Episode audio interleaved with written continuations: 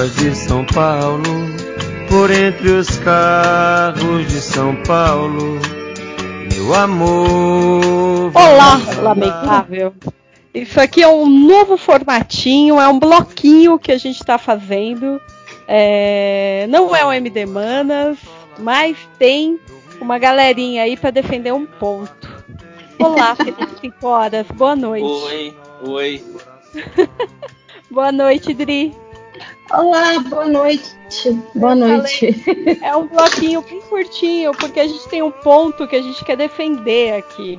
Que é Star eu, Wars. Eu nem, eu nem diria que tem um ponto que tem que defender, mas tem que falar logo que vai ter spoiler de Star Wars nesse episódio até. Senão as pessoas É, depois, ah, verdade. que vocês chegaram, começaram, não sei É, o quê. vamos- Só o réu que pode dar spoiler, senão é o réu Só, só, só, só. Não, não. Hoje, hoje é nós. Hoje é nós que vai dar spoiler. Porque a gente vai falar de Star Wars, gente, se prepara. Tamo aí, o último filme. E por que que ele foi bom? Por que que é um bom filme sim e você tá errado se você não gostou? Então, Tem um momento de fugir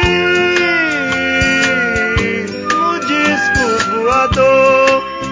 Meu amor, meu amor.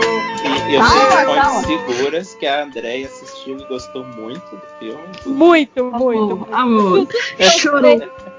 Chorou. Qual que foi a cena que você achou mais emocionante, Andréia? Ah, o beijo.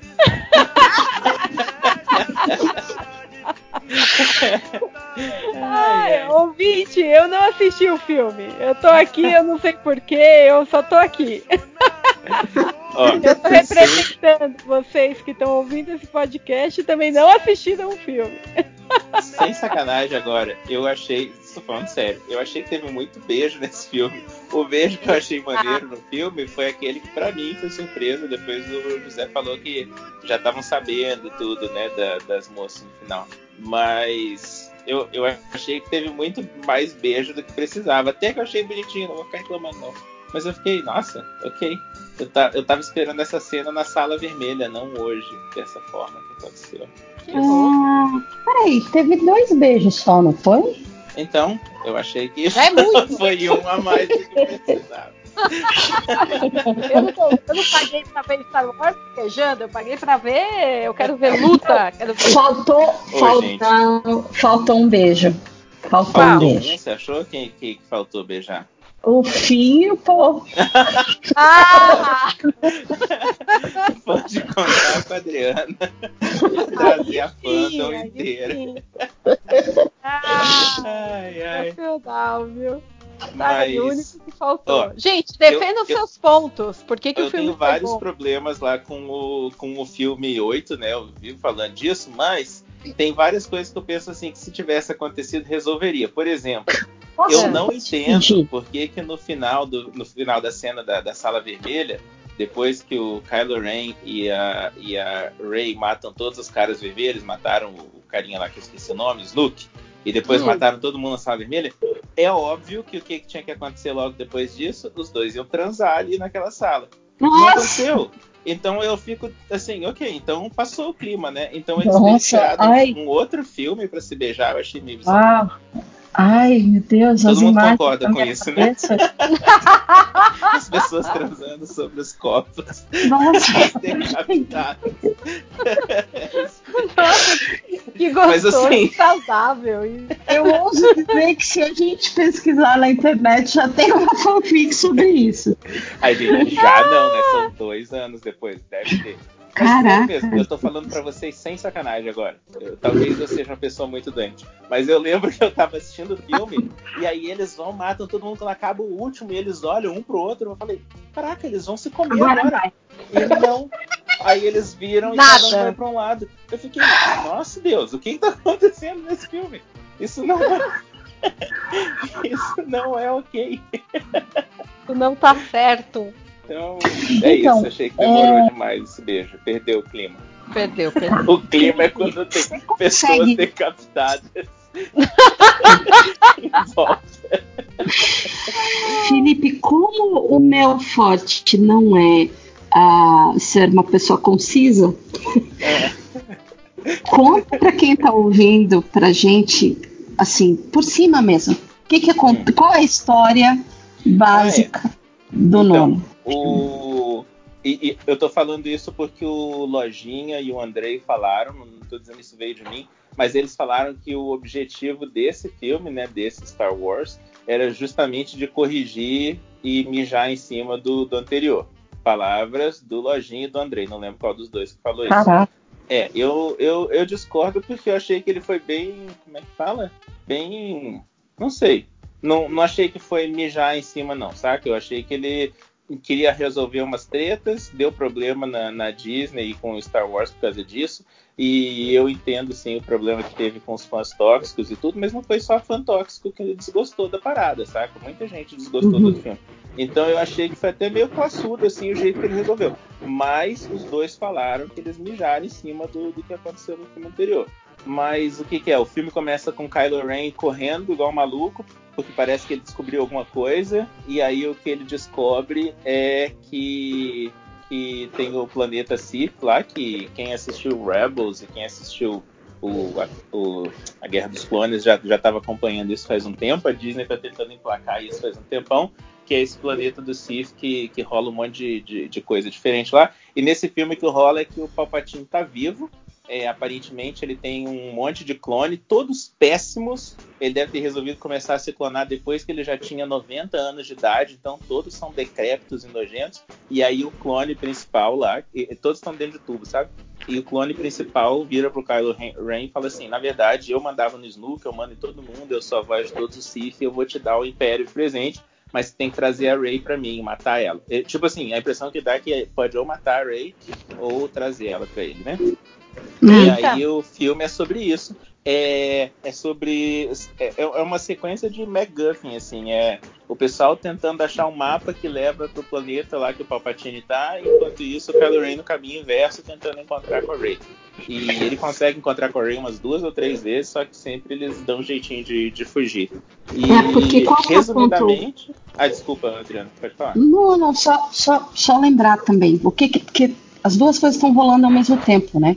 O Kylo tá indo atrás da Rey para trazer ela pro Palpatine e os rebeldes acabam descobrindo que eu não lembro, eles descobriram que o Palpatine estava vivo, não, né? Eles descobriram o lance das das uh, Peraí, eu ah, acho que eles descobrem agora, eu não tô lembrando, mas eu acho que eles descobrem que ele tá vivo sim, acho que você tá certo. Tá. Eu acho que eles sacam que ele descobrem que ele tá vivo e tá montando um exército. E aí chega é, informação para eles de que tem um espião lá dentro que tá passando informação Gra e isso, que eles isso. têm horas para resolver o problema.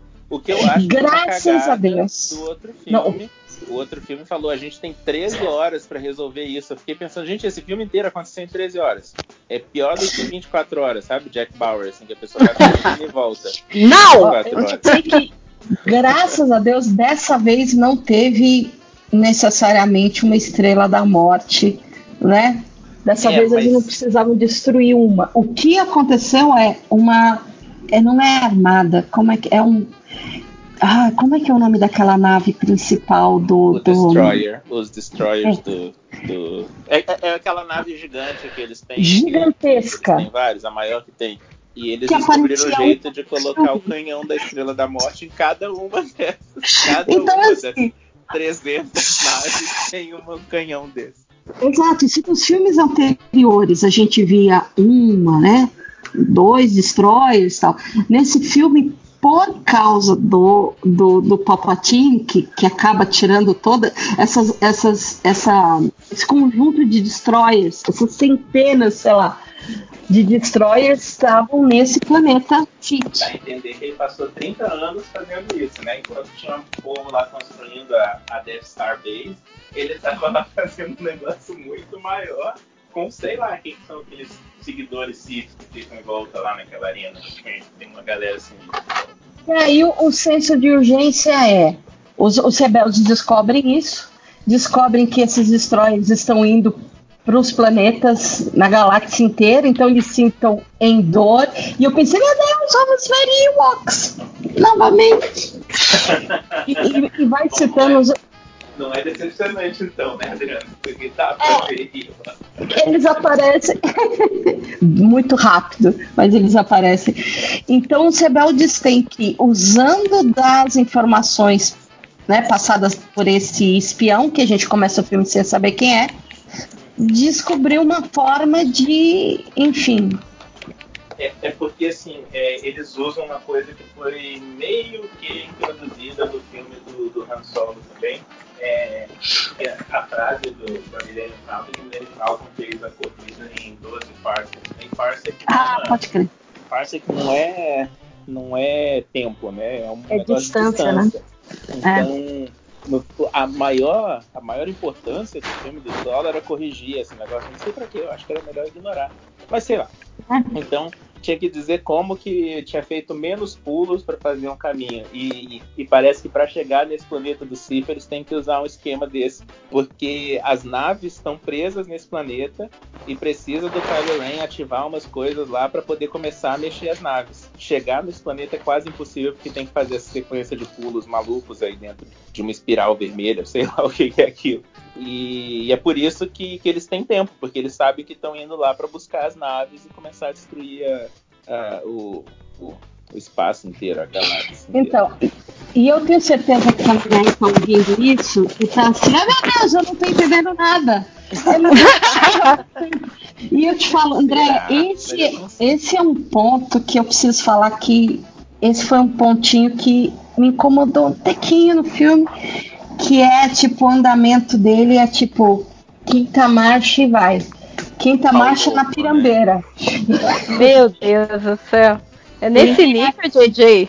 Começa pauleira. Começa a é. explosão e correndo é. e, eu vou. Fulano vai pra cá e pra lá e pra. E você, meu Deus, o que, que tá acontecendo? a estratégia do Nolan de ficar repetindo a mesma coisa mil vezes para você não se perder.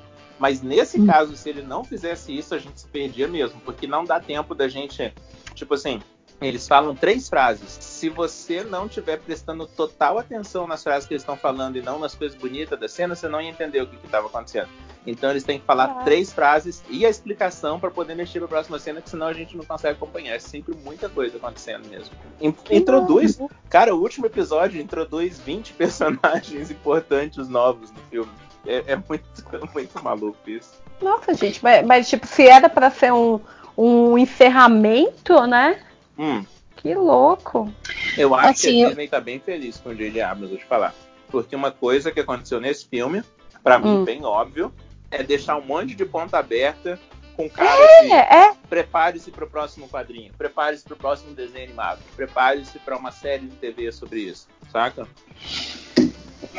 Exato. Então, Quer dizer, pra, pra gente não faz sentido, né? No ponto de vista comercial, eles estão, meu, era, era tá tudo do jeito é. que eles querem. Eu acho que o JJ deve ter recebido um, um, um, cheque maneiro, assim, por causa disso. O Lando, cara, a última frase do Lando, ele tá conversando com uma menina que é ex-Stormtrooper, e ela.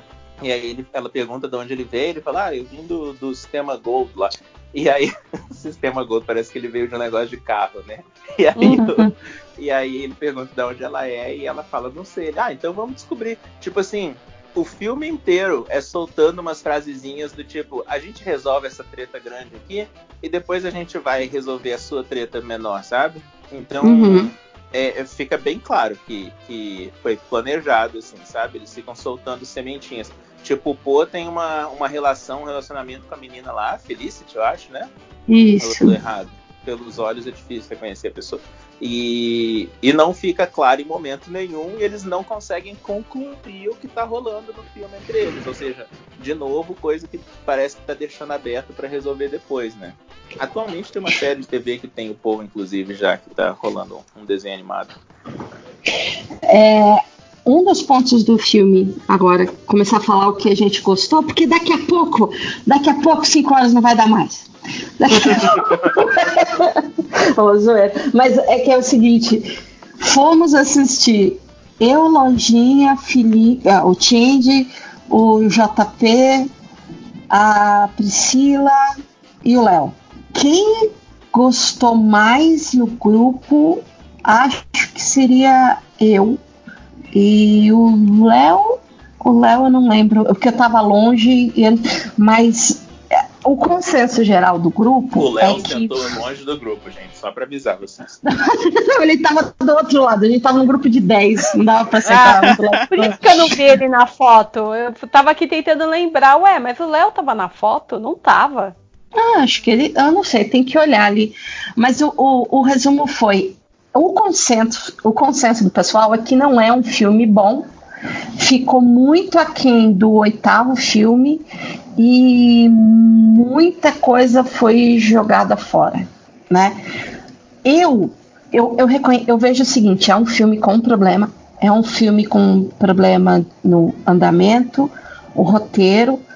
Para mim ficou bem claro que eles fizeram o primeiro filme e não planejaram o segundo filme, terceiro filme. O fato da Carrie Fisher ter falecido é gritante no filme Nossa, que ela ia ter realmente um, um papel muito importante. A, a, a Princesa Leia ia ser o centro do terceiro filme. era para ela ter ido, né? O... Exato, né? Não é isso? O Harrison Ford não tá para substituir ela? Então, e, e, vários momentos do filme, ela, ela vamos dizer assim, ela aparece até 40 minutos do filme. E aí deram uma saída bonita né? para ela. Pingado. É, e, e deram uma saída condizente e bonita.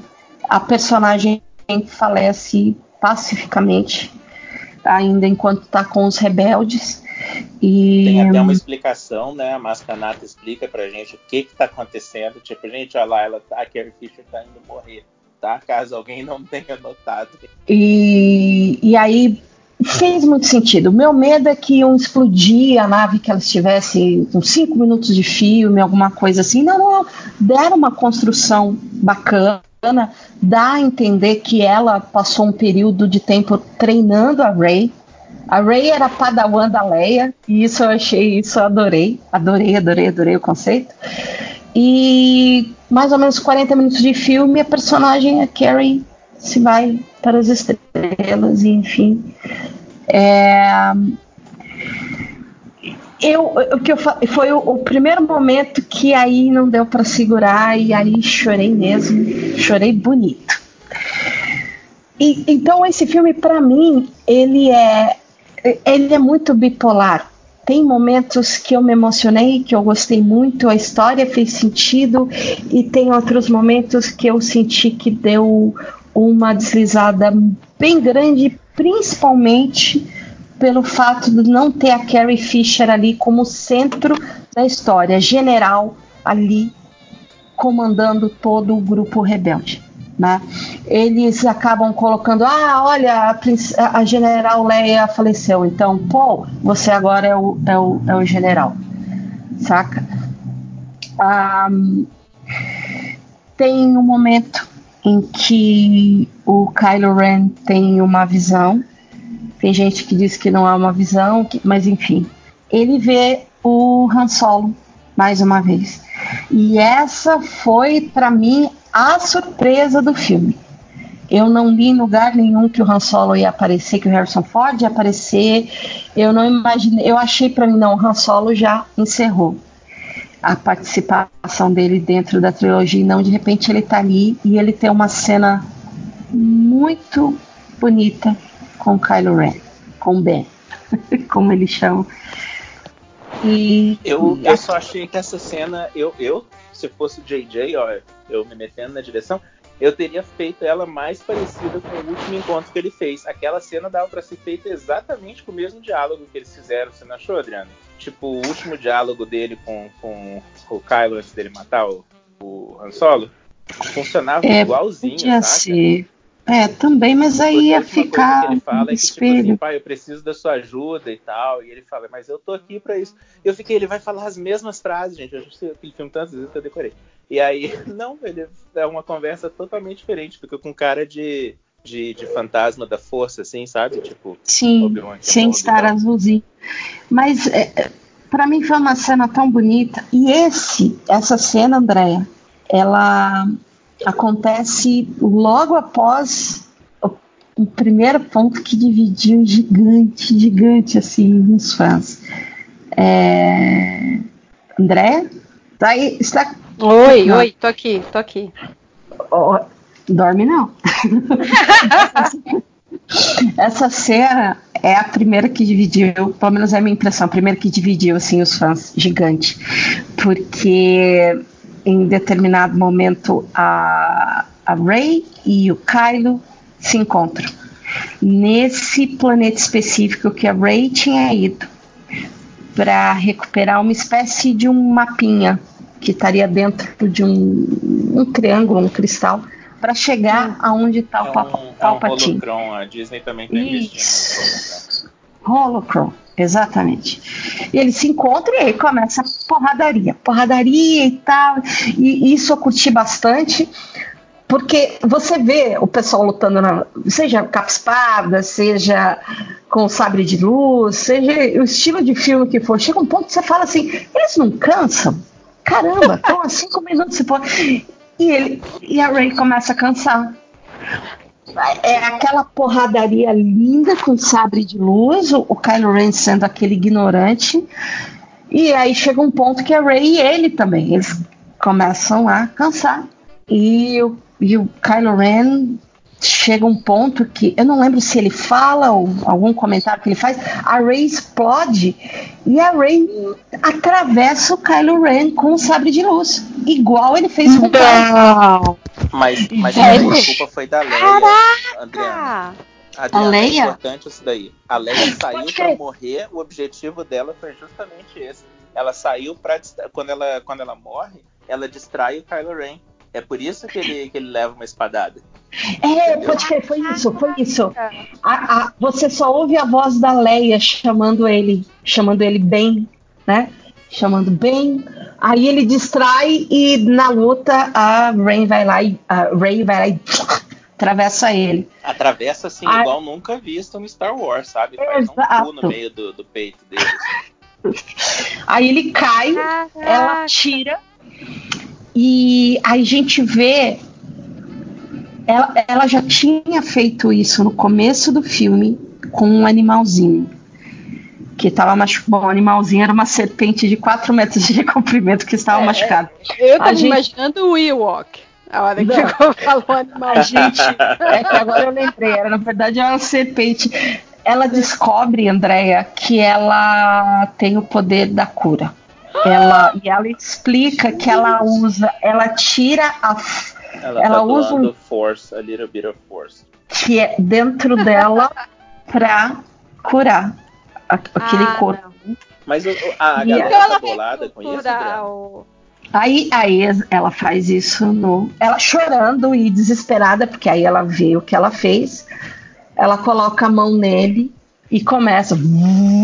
E fecha o buraco. Entrega, fecha o buraco e ele volta à vida.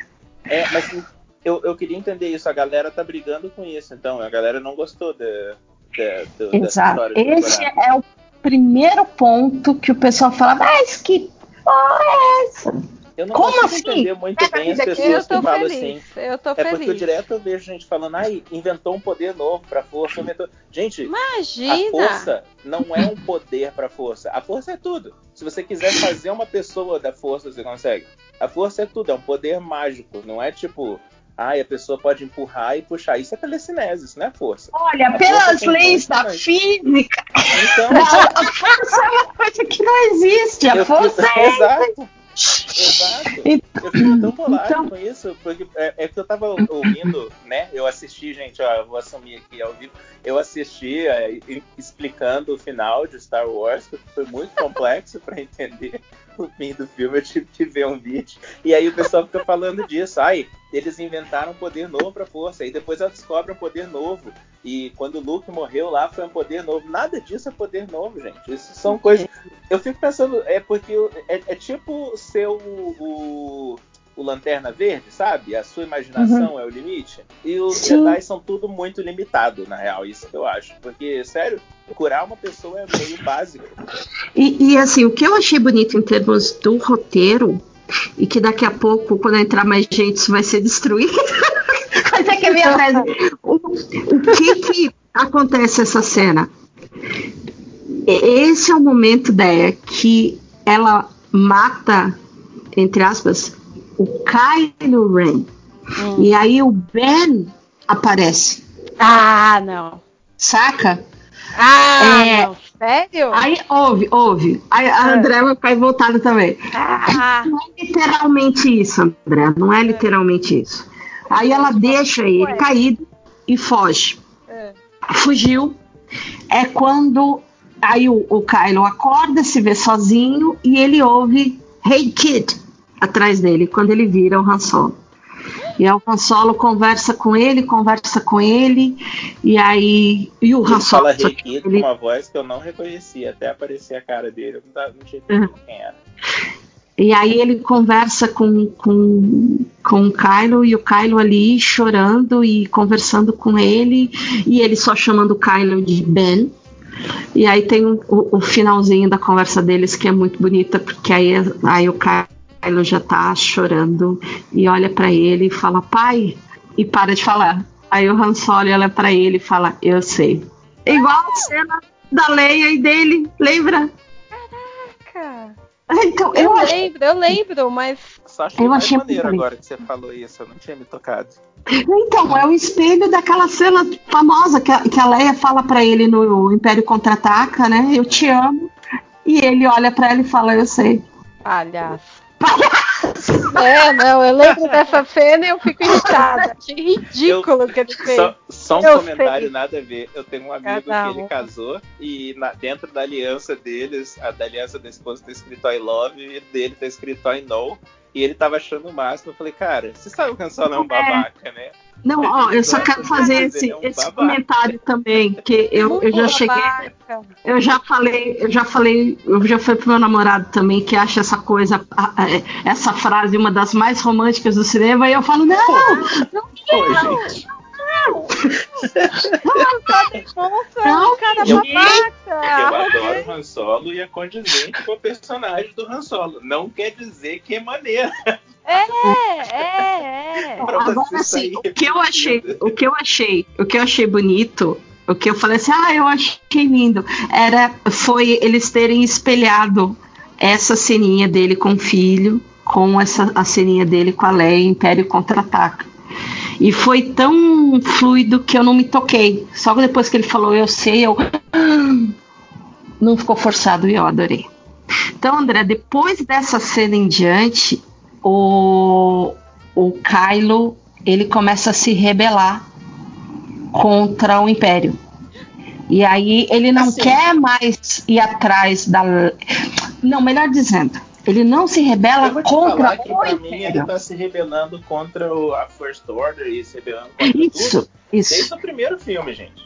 Pra mim o Kylo Ren é desde o primeiro filme, aquela conversa dele com o Han Solo, desde aquela época eu já falava assim, esse cara não tá feliz de ser, de ser um Sith Lord, saca? Então, Deia, sei o lá. que ele quer, ele quer salvar o Rey. É o ponto principal dele. Salvar o Rey da mão do Palpa- Palpatine. Hum, Sacou? Ah, entendi. e aí já começa o primeiro. A gente já falou que o Palpatine é avô dela, eu não lembro se a gente já tinha falado isso. Não, a gente não comentou. Até então, no aí a gente. filme eles falam que isso é uma parada que deixou o pessoal bolado, até Segundo ponto, segundo ponto que deixou o pessoal boladaço. Porque até, eu- até essa parte do filme, você tende a imaginar que o Palpatine vai querer ela, né? Porque, oh meu Deus, que eles falam, ó, ela é uma das Jedi mais poderosas, blá blá blá blá, blá, então queremos ela aqui. Ele, ele fala até que, que quer corromper, que quer trazê-la pro lado deles. A Ray fala que teve uma visão onde ela via ela e o Kylo Ren do lado da First Order e dos Sith. E ela falando que ela tem muito medo dessa visão porque ela não quer que isso se realize.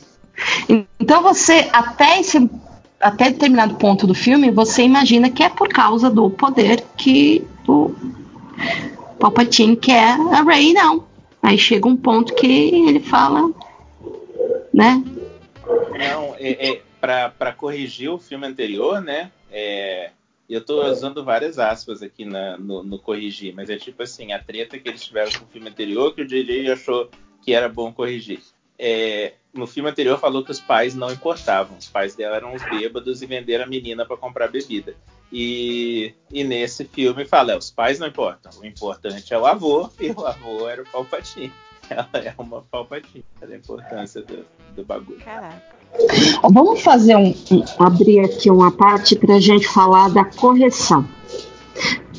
Porque rolou uma correção do, do, do oitavo filme assim descarada.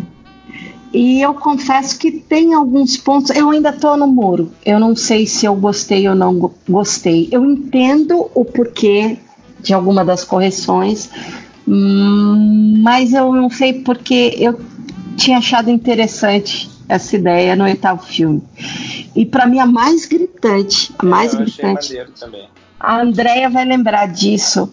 Qual? Oitavo. Bom, você viu o oitavo filme? Começa por aí. Sim, sim. Você lembra que o sétimo termina aquela tensão. A Ray entregando o sabre de luz pro, pro, pro, pro Luke, o Luke sério, né? O, o eremita olhando para ela e, e, a gente, pelo amor de Deus, pega esse sabre de luz. Então a gente imagina que o oitavo filme vai começar já Luke levitando, mestre Jedi nível mil.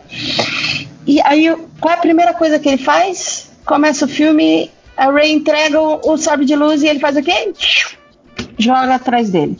Ah! E todo, que todo ódio. Mas mundo isso, riu, isso no oitavo todo filme, mundo- né?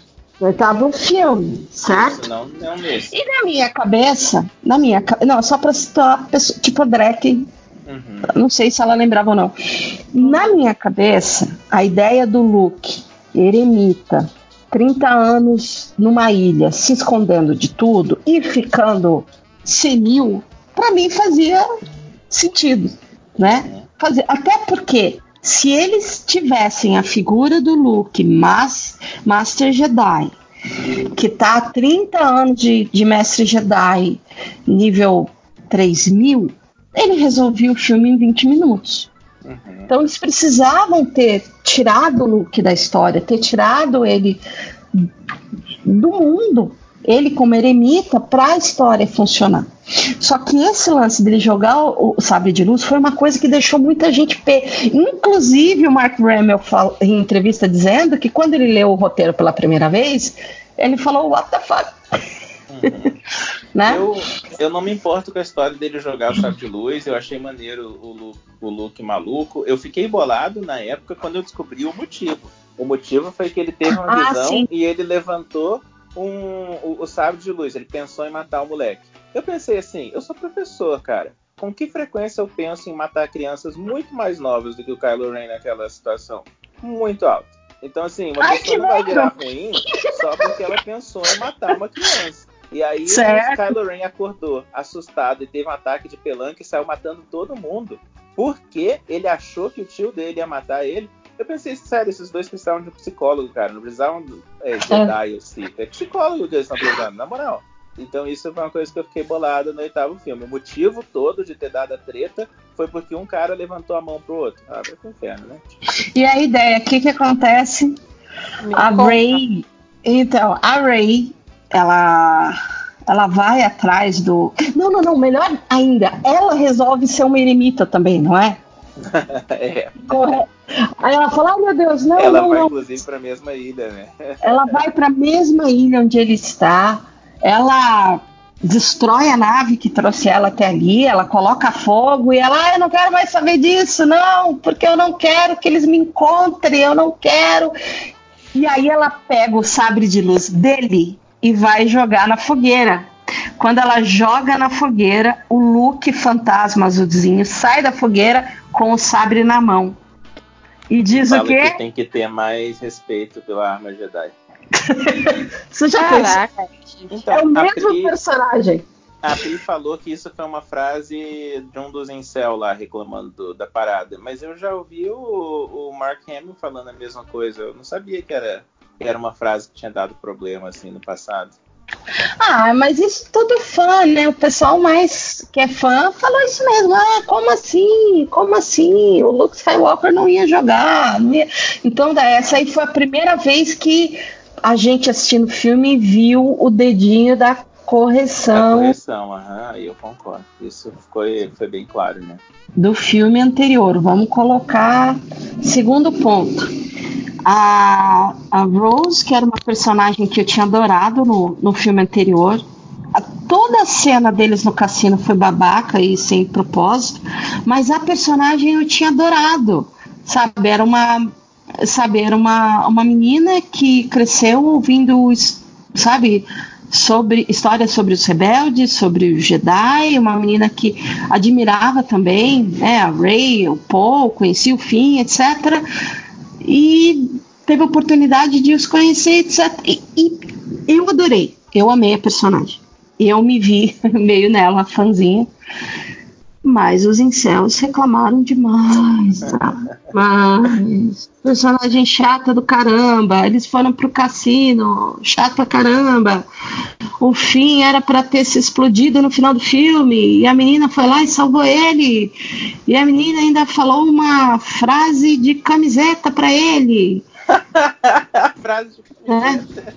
É, é, você lembra? Ela fala, ah, o amor Não, e a esperança eu, eu tô impressionado você falar que você gostou dela, porque eu também não achei a. Eu, eu, assim, ó, deixar bem claro as coisas, porque senão dá treta, né?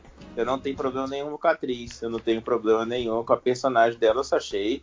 Tipo assim, o, primeiro que eu não acho que o Ryan Johnson é um bom diretor de atores, assim. Então eu acho que, que ah, a primeira não é mancada mesmo. dele. Não é primeira mesmo. mancada, ele não consegue falar para as pessoas, cara, ao invés de olhar para cima e pensar na sua vida, pensa que tem um cara falando uma parada importante para você e você tem que prestar atenção. Ele não consegue fazer isso. Então isso é uma, uma treta que eu tenho com ele. E eu, sinceramente, eu achei a Rose mal escrita no sentido de que ela é uma pessoa, eu acho muito massa o conceito dela ela é a pessoa que finalmente conheceu os heróis dela descobriu que os heróis dela não são aquilo tudo que ela achava. Esse Sim. conceito, maneiríssimo e tal. Eu só acho ele muito mal executado. Tipo, a menina começa o filme eletrocutando o herói dela porque ele tava. Porque ela achou que ele tava fugindo. Ah, vai tomar banho, cara. Na moral, é, é, isso que você faz com os heróis? Você dá um tiro que, neles? Que gratuito, né? É, totalmente. Não... Oi, o que, que eles fizeram no nono? Nono, ela aparece sim, ela tá ali, mas ela tá completamente invisível. Tanto a importância na história, é, é, é, a interação com os personagens é simplesmente o básico e ela tá lá. Então você até assim, eu, eu, digo começa pelo visual, assim, ela tá o filme todo de cinza, então os caqui é, cinza. Ela, ela tá disfarçada de cenário, coitada. Ela tá de cenário.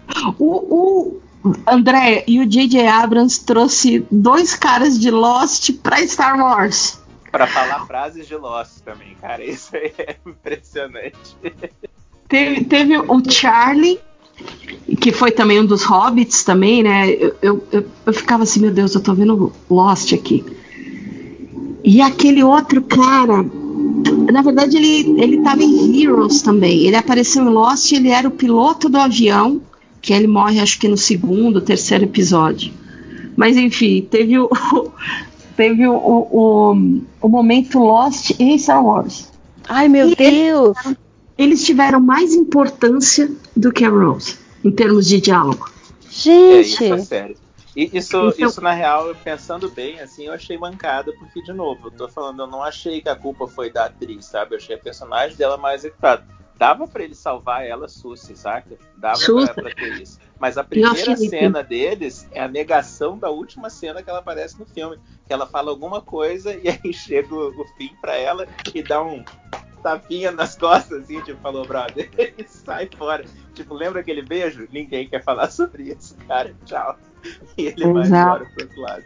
Isso eu achei meio mancado também. Nossa, Felipe, eu assino embaixo esse ponto. O Ryan Johnson não sabe dirigir atores. A gente assistiu o primeiro Force Awakens. Meu, a Ray, a, a, a Daisy Ridley era uma joinha. É, uma, ela era fofa e ela era bereza ao mesmo tempo, aquele sorrisinho que, sabe, é, é, não tinha como não se encantar com o carisma dela. Mesma coisa pro Finn, a mesma coisa pro Paul. Chegou no segundo Eu acho filme. Elenco muito bom. Johnson, Eu acho elenco o muito elenco bom desse, dessa série nova. Uhum. Só que qual é a minha impressão? Chegou no segundo filme, esse núcleo mais novo em Star Wars, eles ficaram completamente apáticos. A, a, a, a Ray, para mim, ela começa num tom e ela termina no mesmo tom.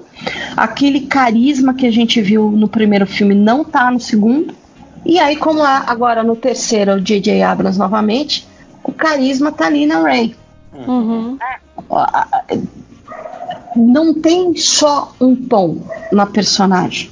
Você vê vários lados da pessoa. E é, e é exatamente o que ela precisava. Ela precisava ter ela precisava, o personagem dela precisava ter carisma, precisava ter profundidade, você precisava acreditar, você precisava estar com ela, principalmente na, na terceira parte, no, no final do filme, aonde é, o, ela tem. O segundo filme, o foco é ela e o Kylo Ren. Tinha que ter sido outra, outro esquema para eles funcionarem. Tinha que ter dirigido eles para eles funcionarem. Ter Você já imaginou? Você já imaginou se de repente o foco do segundo filme tivesse sido a Leia? Nossa, esse. E aquele arco todo do Luke que a gente visse agora? Cara, ia ser muito épico, ia ser muito épico. Muito Mas, assim, lindo. Isso, isso não dá nem para reclamar dele, tem coisa que, que sei lá. É, eu, eu, entendo quando a galera fica evitando de mostrar a Leia com, com poderes da força. Por exemplo, ela tem a cena que a galera chama de cena de Mary Poppins no, no oitavo filme, né? Que explode Ai, a nave e ela é, volta. Ai, mas eu adorei. Então, eu adorei. É... Isso eles mostram no, no filme. A Leia estava treinando, treinando né? junto com o Luke. Pau a pau. Luta. A Leia tinha uma espada. Tinha uma, é, um sabre de dá luz. Dá entender que a Leia foi o primeiro, o primeiro aluno que o Luke teve, né? Tipo assim, ele começou Isso. a escola Jedi dele com a Leia. E, Isso. e aí ele parou de dar aula para ela quando ela, durante a aula, falou assim, eu tô grávida. Cara, não vai dar. Eu tô grávida eu tô vendo que vai dar merda. Que, tipo assim, ela já mandou que sabia que estava confuso o filho dela e ela nem sabia que estava confuso na barriga ainda. E eu achei isso muito maneiro, cara. Eu achei muito, muito massa. Muito. Tipo assim, ó, eu vou ter que concentrar Gente. em ser mãe porque ser Jedi vai dar treta. Eu achei muito massa. E o efeito deram uma rejuvenescida. Colocaram o rosto do Luke ali. No finalzinho, eles estão lutando com uma máscara. E no final, à noite, na floresta, parabéns para eles, eles tiram a máscara e você vê né, o Luke jovem e a Leia jovem. E ali o CGI ficou bem feitinho, porque não ficou gritando, pelo menos para mim, não é, ficou gritante que era né, uma máscara da, da Leia jovem e um ator e uma atriz ali nos dois. Ficou bem feitinho. Né? Então, para mim, tiveram essas correções assim de mais importantes e gritantes.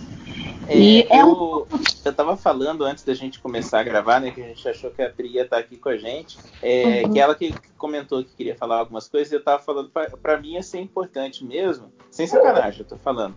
Que eu gostei pra caramba do filme. E me lembrou de muitas formas o Pacific Rim, sabe? O, o Círculo de Fogo que eu achei aquele filme muito massa, e quando as pessoas falam, é, mas tem uns problemas no roteiro, eu ficava, o quê? que problema que tem no roteiro? O filme é muito bom para mim, para eu entender sozinho quais eram os problemas, então de verdade eu queria, assim, alguém para criticar esse, para eu entender qual que era a treta que tá tendo. Sim. Sim, aí eu vou deixar. A Priscila falou que daqui a pouquinho ela tenta chegar e entrar, e ia ser muito, muito, muito importante ela participar, porque eu Gosto de Star Wars, eu sou fã que entrou no cinema com paninho. Tô passando paninho. Ficou passando paninho o filme inteiro. Fiquei, fiquei. E, e, e tô, tô nesse podcast com paninho também, tô passando. Agora, como, como diria JP, a, a, a Priscila é a fã, mas que tem é a fama que ao mesmo tempo é sóbria o suficiente para falar com propriedade os pontos, sabe? Assim, então, é, Priscila, vem, vem, porque eu tô aqui com eu... o paninho. É, porque eu, assim, sem sacanagem, tô falando, eu achei esse filme, tirando, lógico, essas coisas que a gente falou, essas pontas soltas, que para mim pareceram pontas soltas pontuais. Parece assim, a Disney encomendou, a gente precisa fazer três desenhos animados duas séries de TV e mais quatro quadrinhos. Então a gente precisa dessas coisas soltas aqui. Para mim foi o que pareceu, saca? Esses negócios uhum. que eles deixarem aberto. Fora isso, o filme ficou meio redondinho para mim. E assim, eu só vi uma vez, eu tava bem empolgado vendo ele. É, eu tava conversando com a Adriana antes de começar o, a gravação. É, eu tô evitando participar do, de, de, podcast e ouvir os MDM, eu tava com medo de ter spoiler. Eu consegui chegar nesse filme sem ter assistido nenhum trailer dele. Então eu tava Olha. muito empolgado, assim. O que, eu, o que eu sabia do trailer era um GIF que eu tinha visto da, da Ray pulando por cima de uma nave. Era tudo que eu sabia. Então, um, sendo assim, totalmente virgem, chegando no cinema, saca? Sem saber o que estava acontecendo, o filme foi super emocionante para mim. Sim, Teve várias sim. vezes, assim, e, e, sem exagero, aquela hora, para mim, o mais, o mais uh, que eu lembro melhor, assim, acontecendo, foi na cena que eles acham que tá tudo perdido e desligaram os controles e tá todas as naves estão, parece que rolou um, um, pulso eletromagnético, assim, todas as naves param de funcionar e estão caindo. Foi Palpatine! O Palpatine fez, é. E aí eles, tipo assim, já era. E aí tá todo mundo, pô, o que, que a gente faz? Pô, e o Pô agora é, tá no lugar da Leia, ele é o novo general. Pô, o que, que é pra gente fazer? E aí ele não sabe o que fazer e eles já começam, galera. Desculpa lá, aí! Tá, tá assim, cara, esse cara é muito bom ator. Eu odeio. Ele é. é muito bom. Putz, cara. o Oscar assim, Isaac é um espetáculo. O que que é isso? E, e aí, na minha cabeça, assim, o Lando e o tio, e gente, foram embora pra nada. E aí e aí a vozinha do Lando, né? Pera aí que você não tá sozinho. Quando aparece aquele monte de nave, cara, eu chorei pra caramba. Assim. As pessoas então, em volta ficaram tipo, calma, sabe? Cara, muito ai, emocionante aquilo. Que raiva. E, e ainda o cara falando assim, mas da onde que tá vindo esse exército? E o cara, mano, isso não é exército que tá vindo. Isso são pessoas normais. Não, olha, eu tô falando e eu tô com os olhos cheios de é. lágrimas é. aqui de volta. Eu achei muito emocionante isso, cara. E então teve, tiveram vários momentos assim para mim que eu sei que o pessoal vai falar sempre, ah, a J.J. Abrams tentou te pegar pela nostalgia e tudo, e eu vou falar do fundo do meu coração. Conseguiu mesmo, sabe? Porque, caraca, como foi, foi incrível para mim assistir esse filme. Eu achei. Eu, eu, e eu, eu sei que ele foi bem ba... como é que é que falaram é bem óbvio o final dele. Eu concordo que é bem óbvio. Não deixou de ser bom para mim porque ele estava muito óbvio o final. Eu realmente gostei muito. Olha, eu, eu vejo mais pelo lance do. Eu sou piegas mesmo, eu falo. Eu vejo mais pela coisa do sentimento, do coração, etc. Às vezes mais até do que a razão. Então, eu também, assim, o, o final e alguns pontos que a gente ainda vai falar me pegou pela nostalgia, sim. Eu adorei ver o Han Solo, mesmo não, eu não gostando da, do I Know, eu adorei ver ele olhando para o Ben. E, e, e você via ali no Kylo Ren a, a, a culpa, querer formular um pedido de desculpas e não saber como, não conseguir por causa da culpa, e ver o Han Solo olhando para ele com aquele olhar de, de pai, né? O pai que olha pro filho e, e entende e, tipo. Perdoa, né? Tipo, nem. Pai, pai bom, é tipo né? assim, não precisa nem pedir desculpa. Eu tô ligado o que você tá tentando fazer, né? Exato. É, é. E, e, ainda fazer o, lance do I Know com a Leia. Então eu sei que foi, sabe, foi pegar pela nostalgia, e me pegou e eu, e eu, eu adorei, eu adorei ver o, o look, sabe, fantasminha azul, Jedi, e era o que eu tava esperando. Eu adorei ver a Leia fantasminha um no fim. Com, com o Luke fantasminha Jedi. Sei, Na hora que ele sei. tá levantando a nave, ele levanta a mão assim, tipo, cara, que esforço você tá fazendo? Você é um fantasma. Que, que você tá fechando o olho, levantando a mão? Essa cena toda, tá ligado? Se a é. começasse a levantar voo ali, eu ia falar, pronto, é o Luke fazendo, né? Mas não, ele tava com a mão lá, tipo, hum, suando pra caramba. Fantasma suando, mano. pra que isso? Ah, é que ele precisou, ele precisou, ele precisou de concentração no ectoplasma ali, é. pra fazer algo se movimentar no mundo material. Foi isso. Uhum. Olha o paninho, olha o paninho. Passando, passando, passando, passando pano. É, e eu gostei também que tem os Cavaleiros de Rain, é assim o nome deles? Exato, exato. É, os Cavaleiros de Rain que foram largados assim e voltaram. Escreve, e aí... escreve o que eu tô te falando. Vai ter quadrinhos, ah, vai ter série. Porque quem não quer agora saber mais dos personagens, né? Então, a, a, impressão que eu tive sobre o Cavaleiros de Rain é que a pira deles é parecida com os Bounty Hunters, lá, os caçadores de recompensa que o Darth Vader contrata no, no, no, no Império Contra-Ataca, né? Porque. Uhum e assim, quem, quem conhece o universo expandido vai saber melhor disso, mas eu acho que o filme já deixa bem claro que ele tinha uma coisa de andar assim com, com a galera meio bizarra. E essa série, pelo menos, deixa mais claro ainda. O Kylo Ren, ele não é que ele, que ele andava com os caras, ele, era, ele se considerava um dos Cavaleiros de Ren. Então, no finalzinho, aquela briga que rola, eu achei muito maneiro. Esse cara, o Adam Driver, o que ele tem de feio, ele tem de bom ator também. É, é o galã feio, o galã feio. Eu quero, eu tem queria uma hora pegar que ele dá uma olhadinha pros caras, assim, tipo, ele fala, ok, vai começar a briga. Não, não vai começar a briga, você tá pra morrer. Aí ele faz uma cara assim de, ah, você sabe o que, que vai acontecer, né? Eu achei aquilo muito bom também. E Ó, que briga, um... que coreografia, ficou muito Exato! Massa. E um ponto que eu quero ressaltar aqui, eu quero pegar esse pedacinho agora pra gente falar do Adam Driver e da atuação dele. gente, por mais que eu ame, por mais que eu tô com um paninho aqui na mão direita, se a gente parar pra pensar no papel Kylo Ren, primeiro, segundo, terceiro filme, é raso e tem tudo para ser uma nota só. E para cair na canastrice, dois segundos, né? Uhum. Concordo. O cara, o cara conseguiu tirar leite de pedra. O primeiro filme, Kylo Ren é um moleque insuportável, um emo, chorão, wannabe, saca? No segundo a gente entende um pouco mais e nesse terceiro tem a mudança.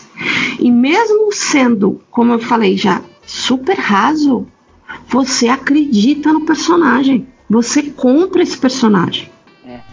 E, e, esse é um ponto, André, que eu, eu falo para você. Se você puder, vai assistir amanhã. Porque você vê. Não, tô falando sério. Não, não, você vou, vou vê... tentar. Eu sei que você não. Então baixa. Porque, cara, você vê na atuação e no semblante do ator o momento que ele deixa de ter como prioridade o Kylo Ren e, sabe? E, e o foco dele é salvar a Rey. Quando ele tá lutando com os cavaleiros. Isso é precisa ser dito, né? É com, com olhar, assim, é na sutileza. Com olhar. Mesmo. Com o olhar. Eu lembro do pessoal falando, acho que foi o JP que estava comentando, aquela cena do, do Superman é, com Christopher Reeve, que tem uma cena que ele mesmo é, é o Superman, aí ele é o Clark Kent, e aí ele volta a ser Superman, e tudo no intervalo de segundos, assim. E eu acho que Sim. esse cara, o Adam Driver, manda bem nesse sentido, assim. Você tá vendo ele, ó, ele não tá nem com raiva mais, ele só é a decepção ambulante. De repente ele faz aquela cara de ok, a gente consegue transformar a decepção em esperança agora. Vamos ver o que, que a gente consegue fazer isso, tipo, no semblante, saca? Não tem que ficar e, falando nada e tal. e não é um lance, e não tinha um lance de, dele, vou salvar a Ray. Não, ele não ia salvar ninguém. Até porque a Ray não precisava ser salva. Sim, mas ele queria estar com ela. É, ele queria estar com ela ali. Nem que fosse para lutar do lado dela.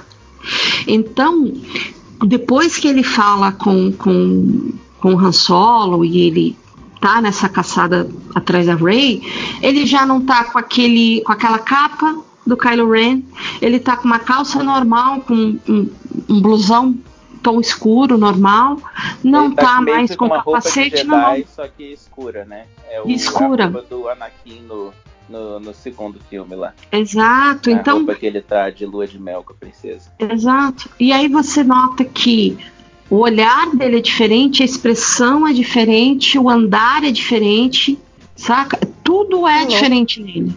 Então, por isso que eu digo, o cara é um ator de mão cheia, cara, porque qualquer na mão de qualquer outro ator menos preparado ia virar um canastra. Bom, tá aí Han Solo, o filme que não deixa mentir, né? Quando se o cara não é muito bom, ah, ó, vamos falar assim, o Han Solo no primeiro filme no episódio 4 ali. Ele é, é um personagem que não tem. Não é um personagem tridimensional, né? Mas a atuação do Harrison Ford, né, conseguiu deixar o cara. Transforma, né? Transformou e virou icônico. A mesma coisa eu, eu vejo acontecer com o Kylo Ren. Agora. É, agora vamos falar da cena. vamos falar do arco Ray. Vamos falar do arco Raylo. Ray- É. Ai, André gostou. Fiquei sabendo, eu fiquei chocada. Não!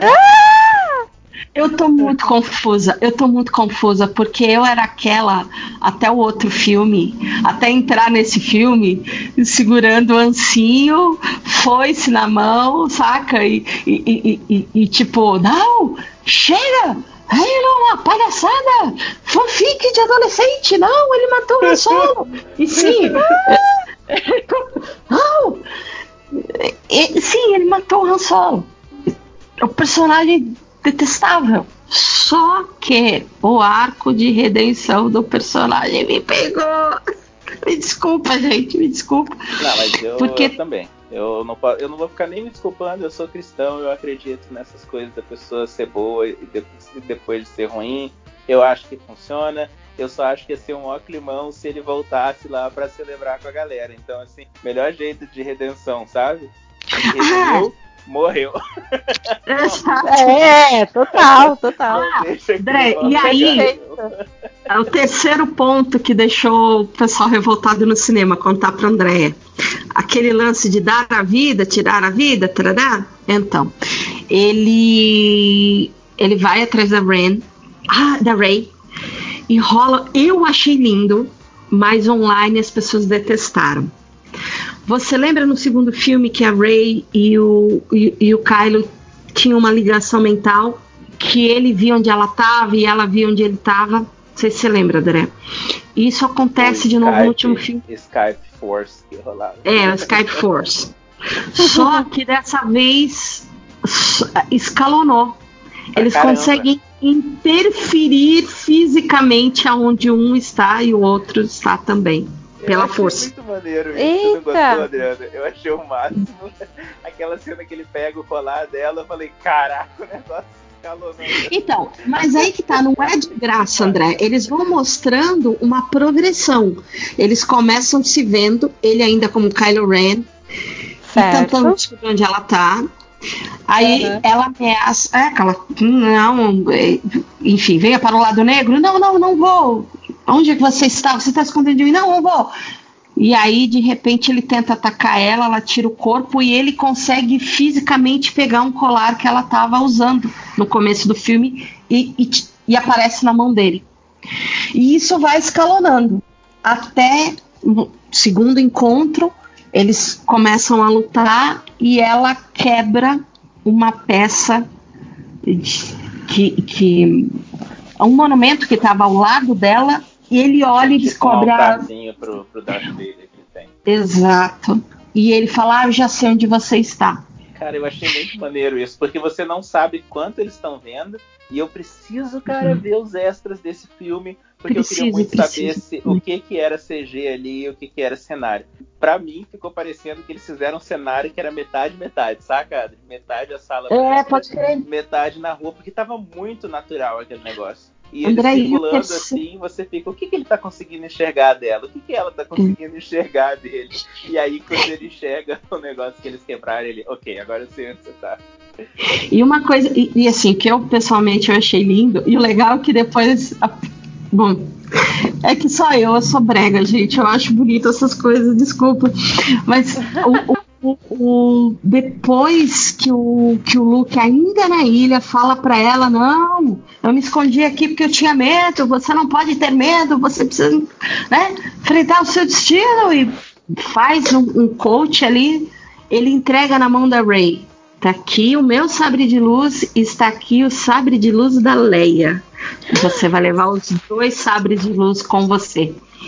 E você vai nesse planeta Sith, porque é o seu destino. Enfim, ela chega no planeta Sith com dois sabres de luz. Ah, ela cai na armadilha do Palpatine. É, só um eu fiquei muito na dúvida isso. Ela tava com dois sabres de luz, o, o Kylo Ren chegou com outro sabre de luz então também. Ele também tinha um terceiro sabre. Eu acho que Porque ele tava tinha... com eu sei que então, acontece. Pra mim tinha mais do que, na luta, do que dois na cena, né? Mas lembra que na, na, na luta dele com os cavaleiros, ele tava sem o sabre de luz.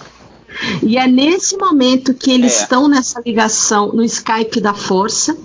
A Rey já tá na frente do Palpatine. E o Palpatine, ah, se entregue, o lado negro, ah, não adiantou nada. Você vai me matar agora. E aí o Palpatine ah, vai é, falando. Isso, assim, eu achei muito tá animal. Ele vai falando pra ela. terceiro filme lá atrás, né? Exato. Me mata, me mata, eu quero que me mata, pô, mata aqui. Eu fico. Mano, calma. Não, e, e, ele fica, ele ficou pra ela, o momento que você pegar o sabre de luz e você atravessar o meu corpo, eu e mil gerações de Sith vão entrar no seu corpo. E pelo seu corpo nós reinaremos. Não, é bem. Eu achei bem creepy, bem. E aí ela vai. Ela, ela põe a mão atrás dela, como se ela fosse pegar o sabre de luz. E ele, hahaha, né? Eu achei Corta isso muito cena, maneiro. Airdrop. Kylo Ren colocando a mão atrás das costas dele, que não tinha nada, e voltando com o sabre de luz do Luke. Oh. Não, da Leia, da Leia na mão.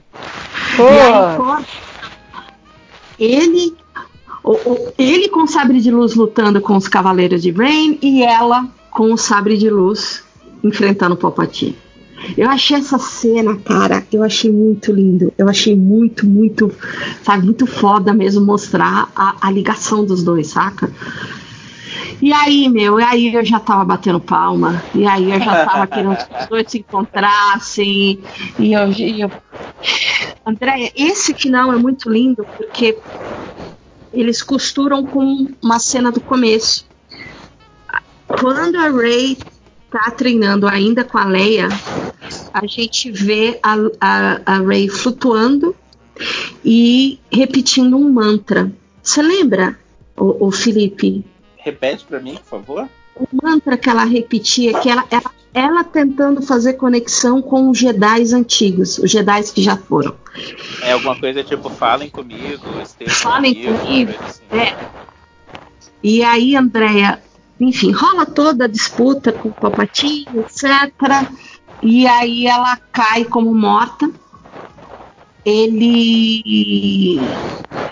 Ah, o Kylo chega lá, e os dois tentam lutar com o Palpatine. Não conseguem. Ele fica. Ô, Andréia, barulho enorme do seu microfone. Eita. Peraí. Acho que agora melhorou. Aí. É, então, aí rola uma luta tal, o Palpatine acaba sugando a força vital dos dois para reconstruir o corpo dele. Reconstrói e fala: ai meu Deus, acabou, acabou, agora acabou, vai todo mundo morrer. E aí é quando rola a cena, ele consegue, de onde ele tá, né, soltar um, um, um pulso de energia, desligar todas as, as, as, as, naves da rebelião, tá? Você fica, ah, meu Deus, meu Deus, vai acabar tudo. O senso de urgência tá lá, pelo menos me pegou. E aí tem uma cena muito bonita que a Ray, quase desacordada, ela começa a ela começa a repetir esse mantra para fazer entrar em contato com os Jedi antigos. E aí é, me falaram que dá a voz até do Qui-Gon e umas coisas assim, então, e a soca do, do, do, do Star Wars. É isso mesmo? Rola? Eu não, não percebi. Eu vi que tinha várias vozes que eu não conhecia lá. Então, André, isso que é lindo. Várias vozes começam a falar com ela. Então, tem a voz do Luke, tem a voz da Leia, tem o Mace Windu, que é o, o Samuel L. Jackson, tem o, o Qui-Gon que é o Liam Neeson, e tem a voz da Soca do, do, do, do cartoon. Até isso eles uniram, falando com ela tal, e enfim, tem a batalha deles. Tem a batalha deles. Nessa altura, o, o Kylo tinha caído num buraco, você imagina que ele tinha morrido, e tava só ela lutando com o Palpatine. Ela vence. Só que a hora que ela vence o Palpatine, ela cai morta. Eita! E vem o Kylo Ren. É, isso, isso daí é uma paradinha que eu achei meio. Ó, eu me metendo de novo a, a, na direção. Eu acho, se fosse eu dirigindo, eu ia mudar as frases, porque o Palpatine que manda, né? Eu sou todos os Sith, e ela responde eu sou todos os Jedi. Eu achei essa frase palha, porque é sempre mais maneiro É. quando você sente um grupo, né? Se ela falasse nós somos os Jedi, eu ia achar muito mais maneiro do que ela ali. Pareceu que ela tava numa discussão de escola, ela com É. o Palpatine, né? Eu sou isso, eu, sou eu, aquilo. sabe o que, que me veio muito na cabeça? Veio muito Avengers, sabe? Eu sou inevitável e eu sou o Ah, Homem de. Ferro. Sabe? E- e- e- se é exatamente se ela, ela poderia ter respondido uma outra coisa que não fosse eu sou todos os Jedi, saca? Bom, André, esse é o ponto que fez o pessoal gemer em voz alta no cinema do meu lado. Fazer, ah! Caraca! Ouve só, ela morta, o Ben Ah. vê e vem no desespero. Pega, abraça e ela com o olhão arregalado. E ele chorando, chorando, chorando. Aí o que, que ele faz? É, só um pouquinho. Ele coloca- O, o- a explicação de Star Wars que eu assisti lá, o vídeo, o cara fala que a Rey derrotou ele, que a Rey matou ele. Na real, não é isso, né? O Palpatine se esvai, né? Ele usa todo o poder que ele tem e se acaba.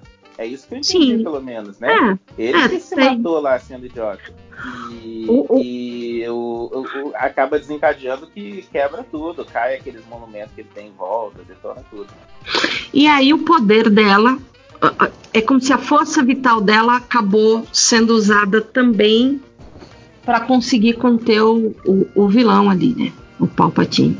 E ele chega, Kylo Ren chega, ela tá caída, desmaiada, morta, né? Com o olhão arregalado, e ele chora, abraça ela. ah, ah. Aí ele para, olha para ela, coloca a mão assim, tipo, no, no abdômen dela.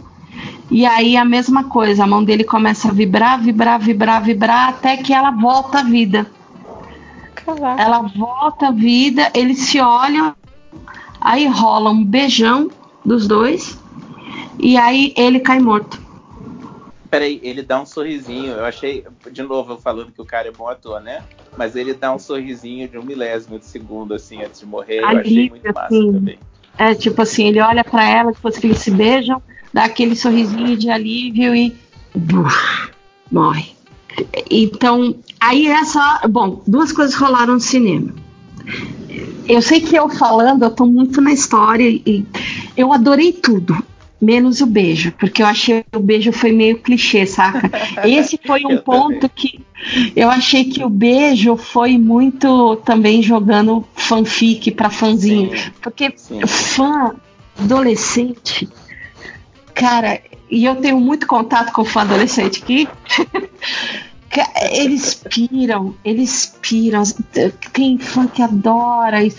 Então me pareceu meio que jogando pra fã, sabe? Uma geração mais nova. E eu precisava, cara, a ligação deles não precisava nem do beijo mais. Eles já estavam tão assim que. E aí rolou o beijo, todo o cinema fez. Ai. E aí quando ele cai, a forma que ele cai foi muito saco de batata, sabe? Podiam ter posto um slow-mo. Aí, ó, a gente de diretor, chama nós, né? JJ chama que a gente arruma. chama nós. Podiam ter posto um slow-mo ali, podiam ter mudado o enquadramento. É que ele caiu muito saco de batata, assim. Cara, o cinema O J.J. riu. Abrams acha que resolve tudo com lens flare, né? Às vezes é slow motion de Abrams, não é assim que resolve É. coisas. Meu, aí o cinema riu. Cinema riu e o cinema É riu. A galera riu. Ótimo. Rio, mas Rio gostoso, Rio gostoso. É, eu, eu fiquei meio. Eu confesso que na hora do beijo eu falei, ah, não, eu e metade do cinema, né? Falei em voz alta. E, e é isso que é maluco. O filme acabou, aí quanto mais eu penso, mais eu tô chipando, mais eu tô gostando do, do Ben e da Ray, e eu tô assim, não, eu passei anos falando mal e agora não sai da minha cabeça. Ah! Preciso ver algum filme do, do Adam Driver. Tirar isso do sistema.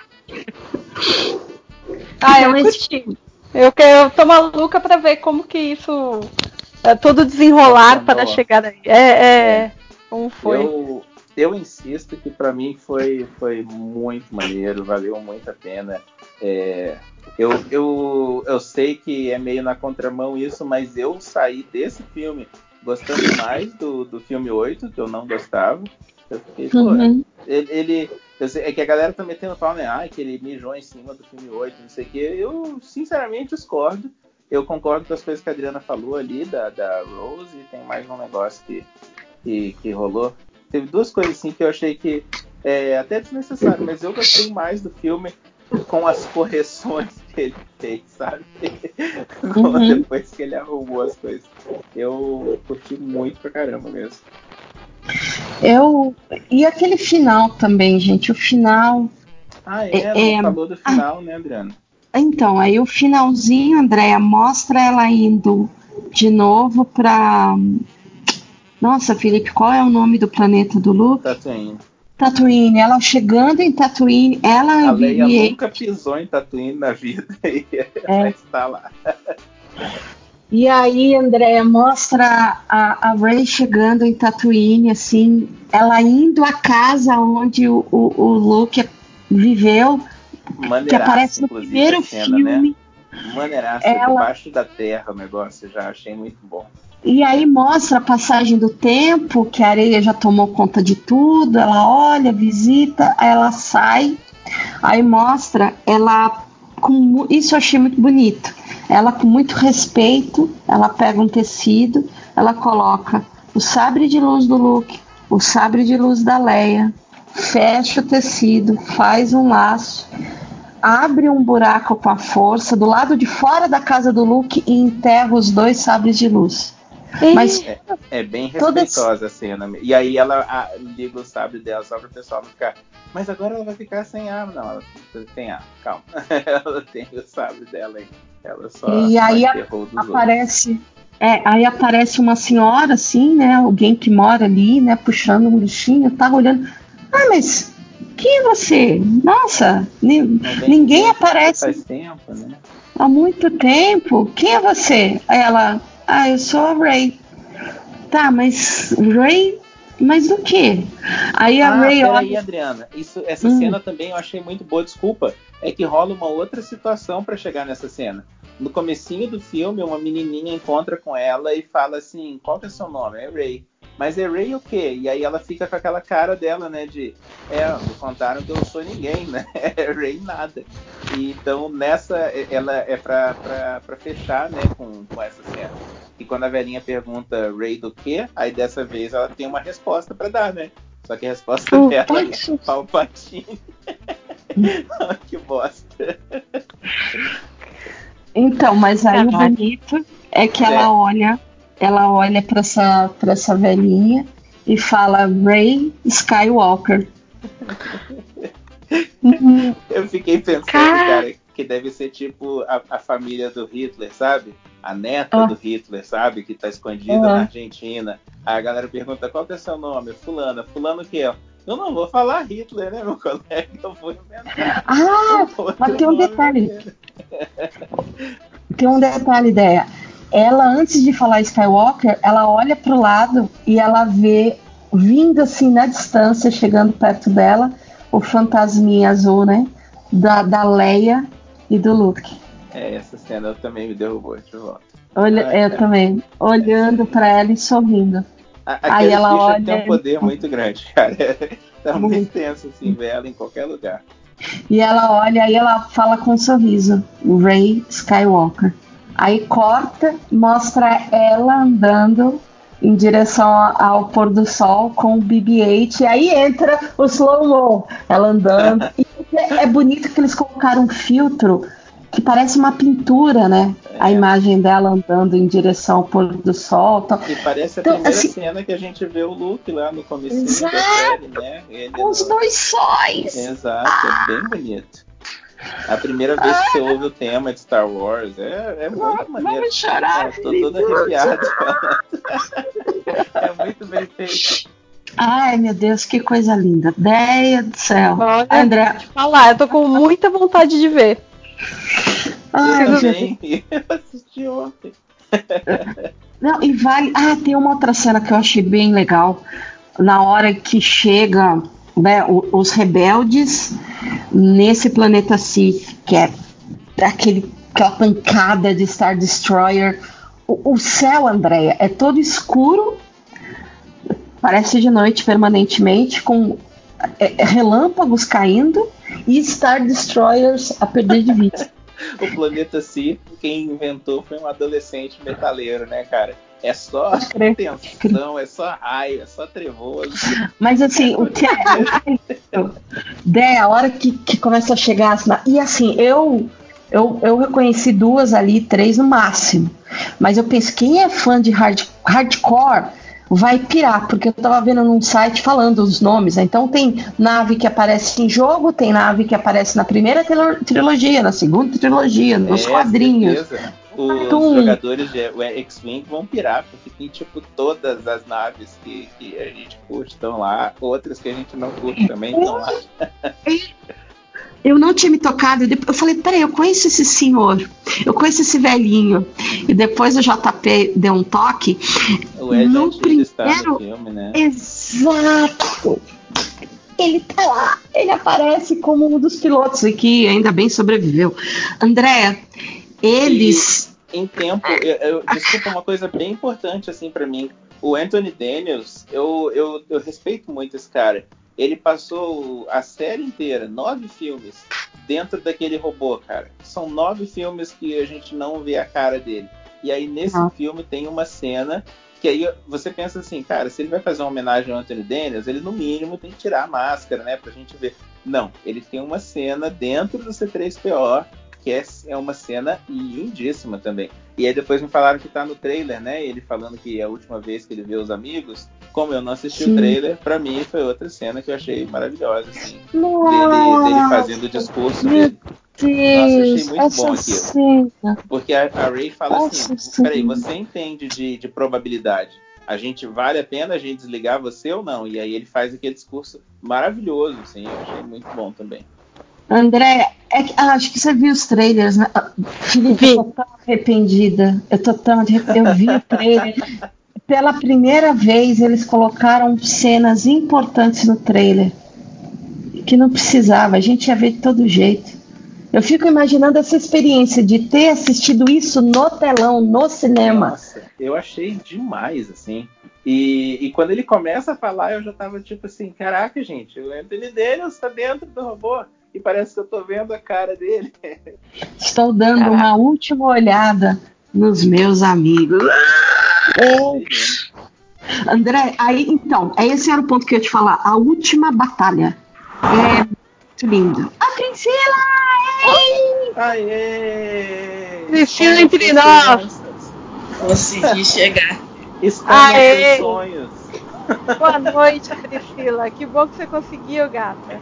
Oi. A voz da razão chegou, Felipe. A A voz da razão. O motivo de tudo. Vou colocar ordem nessa bagunça. Vocês estão me ouvindo bem? Tamo, tamo. Só tá com bastante fundo. Tá com o quê? Tá com fundo aí, eu não sei o que é. Não sei Acho se que é é o ventilador. ventilador. Pode ser o ventilador, gente. Eu estou no Rio de Janeiro. Ah, Ih, tá aqui. Caramba. tá muito difícil viver aqui. É, Ah, mas então. fala pertinho do microfone que fica de boa. É, é é? então, Priscila. Não, não, a gente tá, a gente tá te ouvindo bem. Ó. O Felipe só falou assim pra você falar bem pertinho do microfone, que aí a gente não consegue ouvir o. Aí tapa o, o barulhinho do, do ventilador. Beleza. Até Ó, agora mas que o que rolou aqui foi coração. Agora chegou na hora de você trazer o cérebro pra, pra gente conversar sobre Não, o filme. é. Porque assim, o resumo, Priscila, foi eu contando, né, que a gente foi ver junto tal, e que eu tinha uma impressão quando a gente saiu do filme que. é, E agora, depois você vai pensando, pensando, pensando, e, e assim, eu tô meio. Meu Deus! É, ó, deixa eu me justificar. Priscila, eu, eu detestava Halo. Eu sempre achei o conceito Halo todo errado e ainda é todo errado.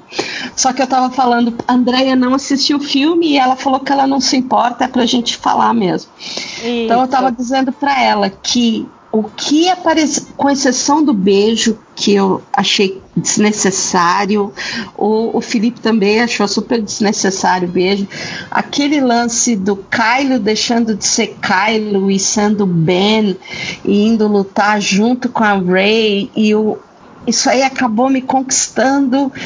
E eu, eu gostei demais da química dos dois. E hoje eu tô assim, ah, eu preciso ver algum filme do Adam Driver para tirar isso do meu sistema.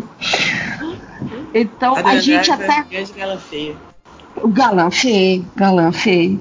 E, e tipo, até agora foi muito coração. A gente falou todos os pontos que a gente gostou, o, o, e o consenso é eu e o Felipe, a gente achou o filme bacana, principalmente porque eu e ele a gente se rendeu à nostalgia.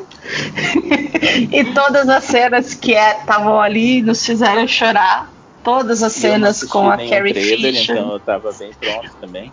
Priscila, o Felipe fez o certo, ele não assistiu nem trailer. E a gente que assistiu o filme, a gente pensa, caramba, eles colocaram algumas cenas chaves no trailer. É, eu vi trailer, mas eu não vi mais nada, assim, eu não vi porque saem os comerciais de TV, né, que geralmente eles colocam uma ou outra cena extra. Eu não vi nenhum desses, assim, eu só vi os trailers oficiais mesmos. Todos os outros eu passei batido. E teve muita surpresa para mim nesse filme, assim. Teve muita aparição que eu não fazia ideia que acontecia. Han Solo? Han né? Solo. É, a, a, a mãe da Ray é a Villanelle do, do Killing Eve. Eu não sabia que ela estava no filme. Ah! é. Caraca, é, Quem mais que eu não sabia? O, o Ed Antilles. Eu descobri hoje que era ele, eu achei que fosse o Anthony Daniels. Não era o Anthony Daniels, era o Ed Antilles, mas em minha defesa uhum. estão muito parecidos. e a essa altura a gente. E a essa altura também a gente já tinha chorado muito, tinha muita lágrima das olhos. Era normal a gente é. confundir alguém. Assim, eu achei o filme divertido. Eu acho que, quer dizer, deixa eu refrasear. Eu acho que filme tem seus momentos. É... Posso fazer uma perguntinha, Pri? Ah. Assim, para começar, assim, eu queria saber quais eram as tuas expectativas antes de ver o filme. Depois, Cara... melhor dizendo, o que, que, você achou do 8? E por causa do 8, quais as suas expectativas para o 9? Eu achei o 8 como filme meio mais ou menos. Eu acho que ele tem alguns problemas de roteiro, ele tem barriga, ele tem um spot nada a ver. Tipo, o lance do motim lá na, na Aliança Rebelde foi uma parada muito nonsense. É, eu não Você gostei. Acha que como conceito ele é bom, mas execução ruim, né? Eu é, gosto das entender. escolhas dele, entendeu? Eu não tive um problema, por exemplo, com o que ele fez com o Luke, que eu acho que para mim, assim, das, das, reclamações que eu já vi, a grande, o grande problema que muitos dos fãs têm com, com esse filme é a escolha do Luke. E eu não tive tanto problema assim, porque óbvio que eu acho que de cara quando eu vi o filme foi estranho, porque não é o que você está esperando, né? É, mas depois no final eu gostei da escolha. Eu achei interessante porque é algo justamente por ser algo diferente do que a gente estava esperando. Mas eu acho que a execução dele realmente falou. Eu falei, eu acho que foi um filme super comprido, arrastado em algumas partes. Eu não gostei da decisão de separar o Paul e o Finn, porque eles tinham uma química muito boa no primeiro Nossa, filme. Eu queria muito ter fala. visto isso a grande sacada do outro filme foi ter juntado essa galera maneira e ele separou. Então, para mim, o maior acerto. Peraí, deixa eu repensar a minha frase. Eu acho que para mim o maior acerto desse filme foi ter juntado o elenco Sim. de volta. Talvez e... seja o maior. Eu tô com medo de falar que foi o maior acerto e depois voltar atrás, mas pode ser. E Eles eu acho uma química que muito boa. Muito, muito boa. E eu acho que é, seria ok, por exemplo, você separar a Ray e o Finn e o Paul de outro lado, porque a Rey tem que ir na própria jornada dela, força, Jedi, etc. Que é o que aconteceu no Império Contra-Ataca. Você tem a Leia, o Han e o Chewie fugindo de um lado e o Luke foi seguir o próprio caminho dele. Então isso, tipo, ter a Rey de um lado e os outros dois do outro não seria problema. Mas ele quebrou os três. E ele quebrou os três e deixou o Paul com um plot muito doido lá da aliança que para mim não fez nem muito sentido assim. Agora, as escolhas dele do Luke, é, a ideia de você subverter as expectativas, você apontar um novo caminho para a força, o lance da, da, da Rey ser filha de ninguém, eu achei muito maneiro, porque beleza, é a saga Skywalker, mas é justamente o um momento em que você está encerrando a saga Skywalker e colocando uma nova geração no lugar. Essa nova geração não precisava ser alguém que é filho de alguém de lá de trás, entendeu? Podia ser alguém que no final foi o que aconteceu. Ela adota o nome Skywalker. Ela poderia ter continuado a fazer isso sem ser Palpatine, saca? Então, eu achei as escolhas do oito bacanas, é, mas a minha expectativa para esse filme, assim, eu tava eu falei a palavra outro dia com um amigo meu, eu esqueci, porque todo mundo me perguntou, né, como estava a minha expectativa. Eu estava cautelosa, vamos dizer assim, cautelosa. Por quê? Porque justamente por eu ter gostado das escolhas do 8 e por eu saber que os fanboys estavam rasgando as cuecas, é, eu tinha uma preocupação que o J.J. Abrams ia voltar atrás em algumas, em algumas escolhas, que foi o que ele fez. Né? E quando eu falo dos fanboys, eu não estou falando da galera que teve problemas com o filme como filme articula argumentos, etc. Não, não. Tô falando dos nerds que estavam haraciando a Rosemary Train no. A Kelly Marie Train no, no Instagram. Dessa galera que tô falando. E eu tava cautelosa justamente porque eu achava que ele ia desfazer algumas coisas. Você não ter a Carrie Fisher e ter que usar cena reaproveitada ia ter um impacto na história, com certeza. É, e eu tava preocupada, assim, na real, entendeu? Como, como que você traz alguém para completar uma história de uma trilogia que claramente não teve um arco planejado do começo ao fim, entendeu? É, então eu tava eu tava entre cautelosa e preocupada ali. É, e no fim das contas, meio que a minha preocupação teve, teve um motivo de ser, sabe? porque ele realmente volta atrás em várias Você das diz coisas. por causa da, da Carrie Fisher. Por causa da Carrie Fisher e porque ele volta atrás, né? Ele, a Brace Palpatine, pra mim, ele claramente tirou, tirou um Palpatine do nada, jogou na mesa. É... É, eu, eu vou te falar que dava, pra, na minha opinião, funcionava esse roteiro que ele montou só de boa, mesmo sem ela ser Palpatine. Foi uma, uma decisão bem esquisita e à toa, assim mesmo.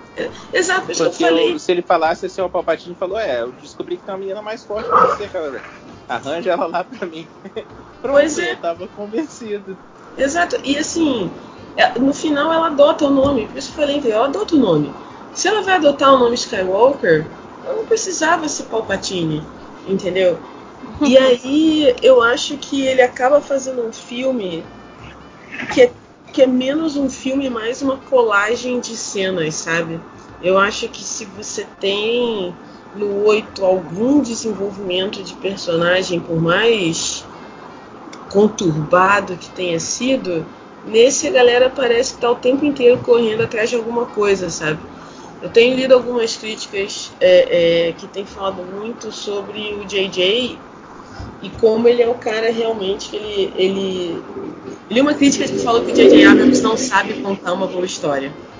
Achei essa uma crítica ousada, mas tem alguns argumentos por trás. E quando eu analiso o filme, realmente parece que ele Eu faz queria uma saber colagem. essa, entender essa crítica. Na Pô, moral, eu mando assim, pra eu você. queria O texto saber foi. é. O, o texto é muito bom.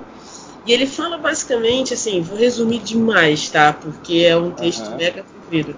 Mas basicamente o que ele diz é que o Abrams, ele ele não faz as perguntas certas que você precisa fazer quando você está contando uma história. Ele, ele não se pergunta, por exemplo, cara, o que, que, o, que, que o personagem está sentindo aqui?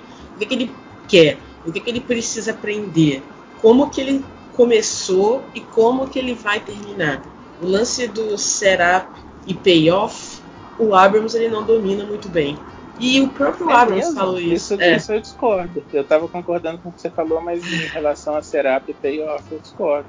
Porque o lance da Mystery Box, e tem um TED Talk dele falando isso, ele É o literalmente fala. Box. Ele Não mostrar, literalmente né? Não fala que a resposta não importa, você só faz o setup. E a resposta. E o que acontece? Quando você diz que a resposta não importa, a real é que muitas vezes não vai ter nada dentro da caixa, sabe? Meu Deus, que flashback de Lost eu tive agora. Exatamente, Meu- entendeu? E aí? Você sabe que existe exatamente essa frase. O pai do Jack, o Jack, ah meu Deus, mas eu quero saber onde estamos. E o pai do Jack fala literalmente isso pra ele. Não importa. Isso aí Onde é o, vocês estão. Não. é o JJ, entendeu? E por isso que eu, eu Caraca. antes de ver o mesmo esse filme. TED Talk que a Pri falou, ele é ele ensinando como que, que faz as coisas sem mostrar os motivos, né? Isso. E aí Caraca. o que acontece? Ele. ele. Como a resposta não importa, ele faz vários setups. Só que qual é o problema? Nesse filme, meio que tinha que ter um payoff. Porque se, isso aqui não é Lost, saca? Você tá encerrando uma das Uhum. maiores sagas da história do cinema, você vai ter que começar a amarrar as pontas. E eu acho que ele teve uma dificuldade grande em amarrar essas pontas, entendeu? Na. Ah, você me convenceu, Pri. Eu, eu acho assim que ele. Não, é sério, eu acho assim que eu tava até comentando antes, tem várias coisas que ele fala no comecinho e mais pra frente vem o resultado e eu falo, pô, mas isso mandou muito bem, ó, isso eu não tinha visto e tal. Mas eu acho que você tá certo. Ele faz isso quando é planejado, né? Tipo assim, meu Isso. plano é explodir a cabeça. Agora as pessoas não, não lembram que isso aconteceu e o retorno é agora. Mas igual você falou, tem horas que a gente precisa das respostas. Pois Ele é. não dá nenhuma vez. E aí o que essa crítica fala, eu até joguei aí no grupo, o que essa crítica fala é ele as perguntas que o J.J. Abrams se faz são perguntas do tipo, cara, como eu consigo é, é, caraca, delight, cara, meu Deus, esqueci a palavra. Eu tô com a crítica na cabeça. Como eu consigo encantar, a audiência? Ah, encantar. Como eu consigo encantar a audiência aqui? O que, que vai fazer a galera por pirar nessa cena? E aí ele cola vários Parece que essas momentos. as perguntas que ele faz mesmo. Exato. E ele Como cola um monte de referência. Exato. Ele cola um monte de referência, ele cola vários momentos para encantar a audiência, mas no fundo são momentos meio vazios.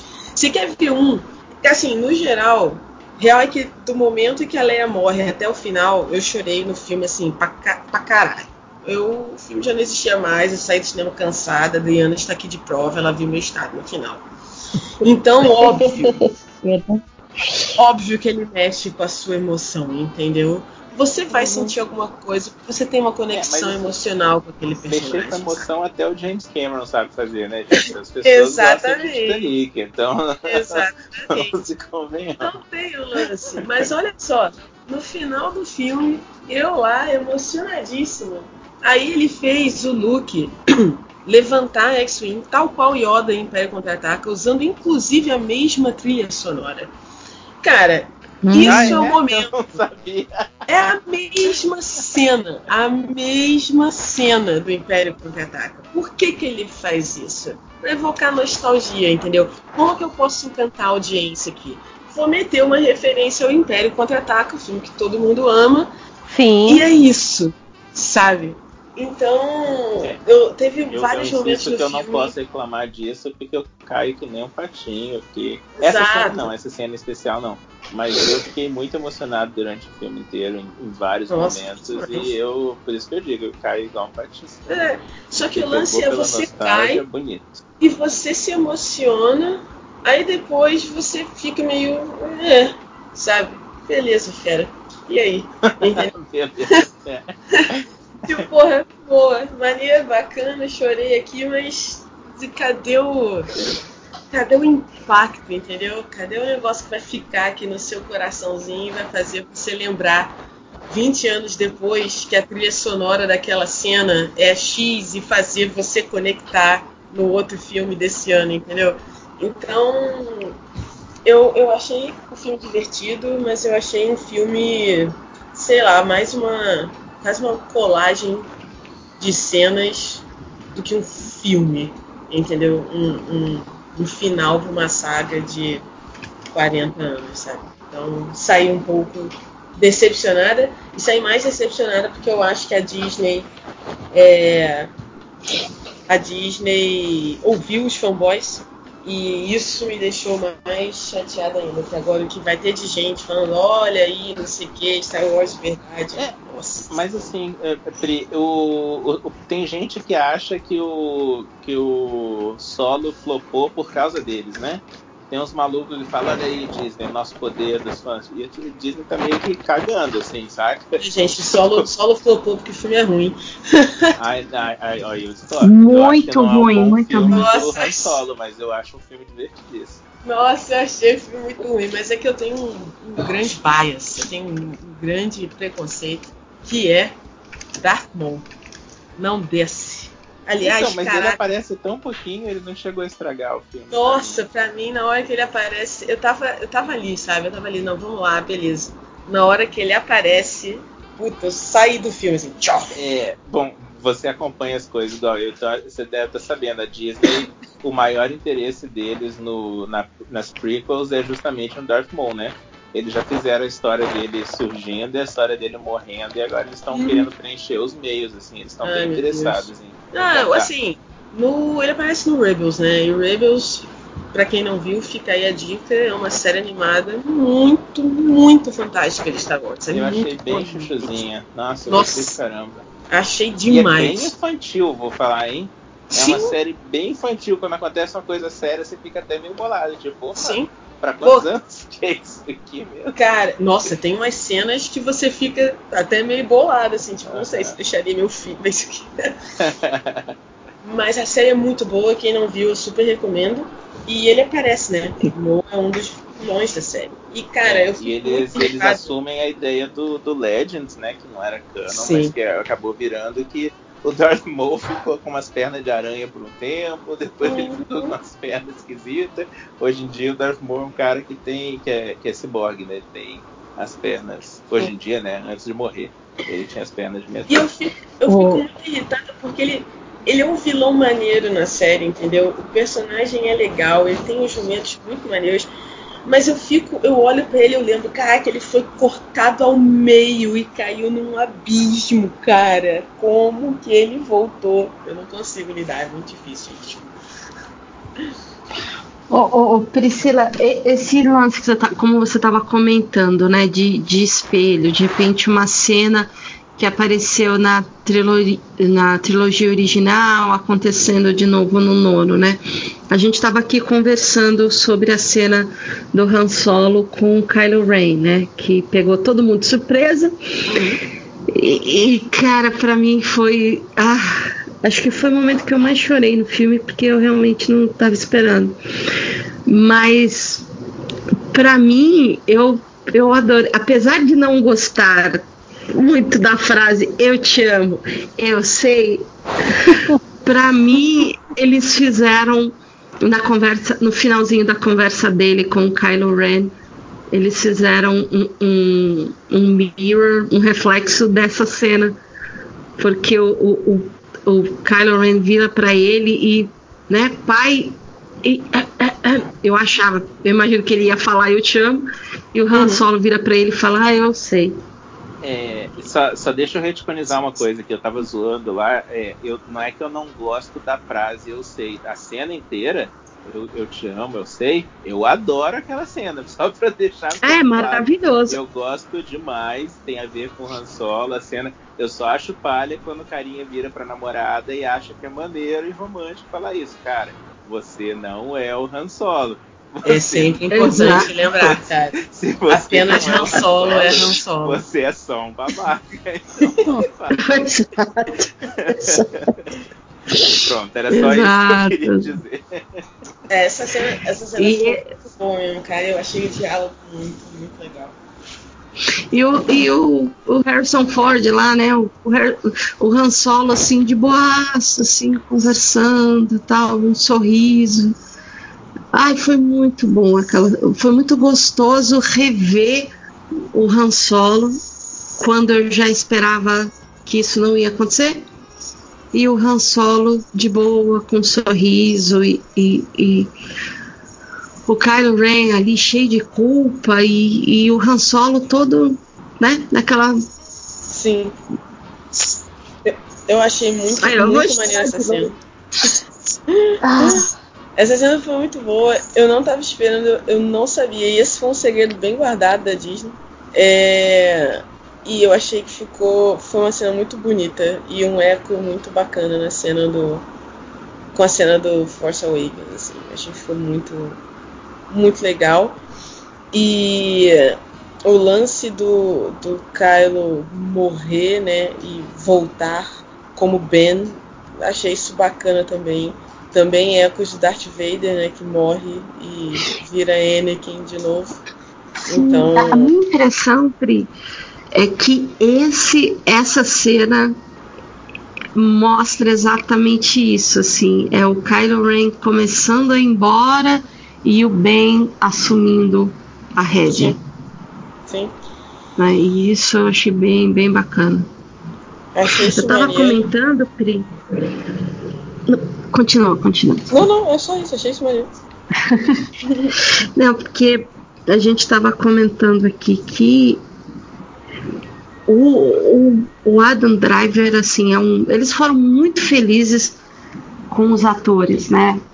Tanto o Oscar Isaacs quanto o Boyega, a Daisy e o, o Adam Driver, porque os quatro atores sabe? Eles são realmente muito bons. Porque. É, eu até tenho um comentário eu... sobre Adam Driver.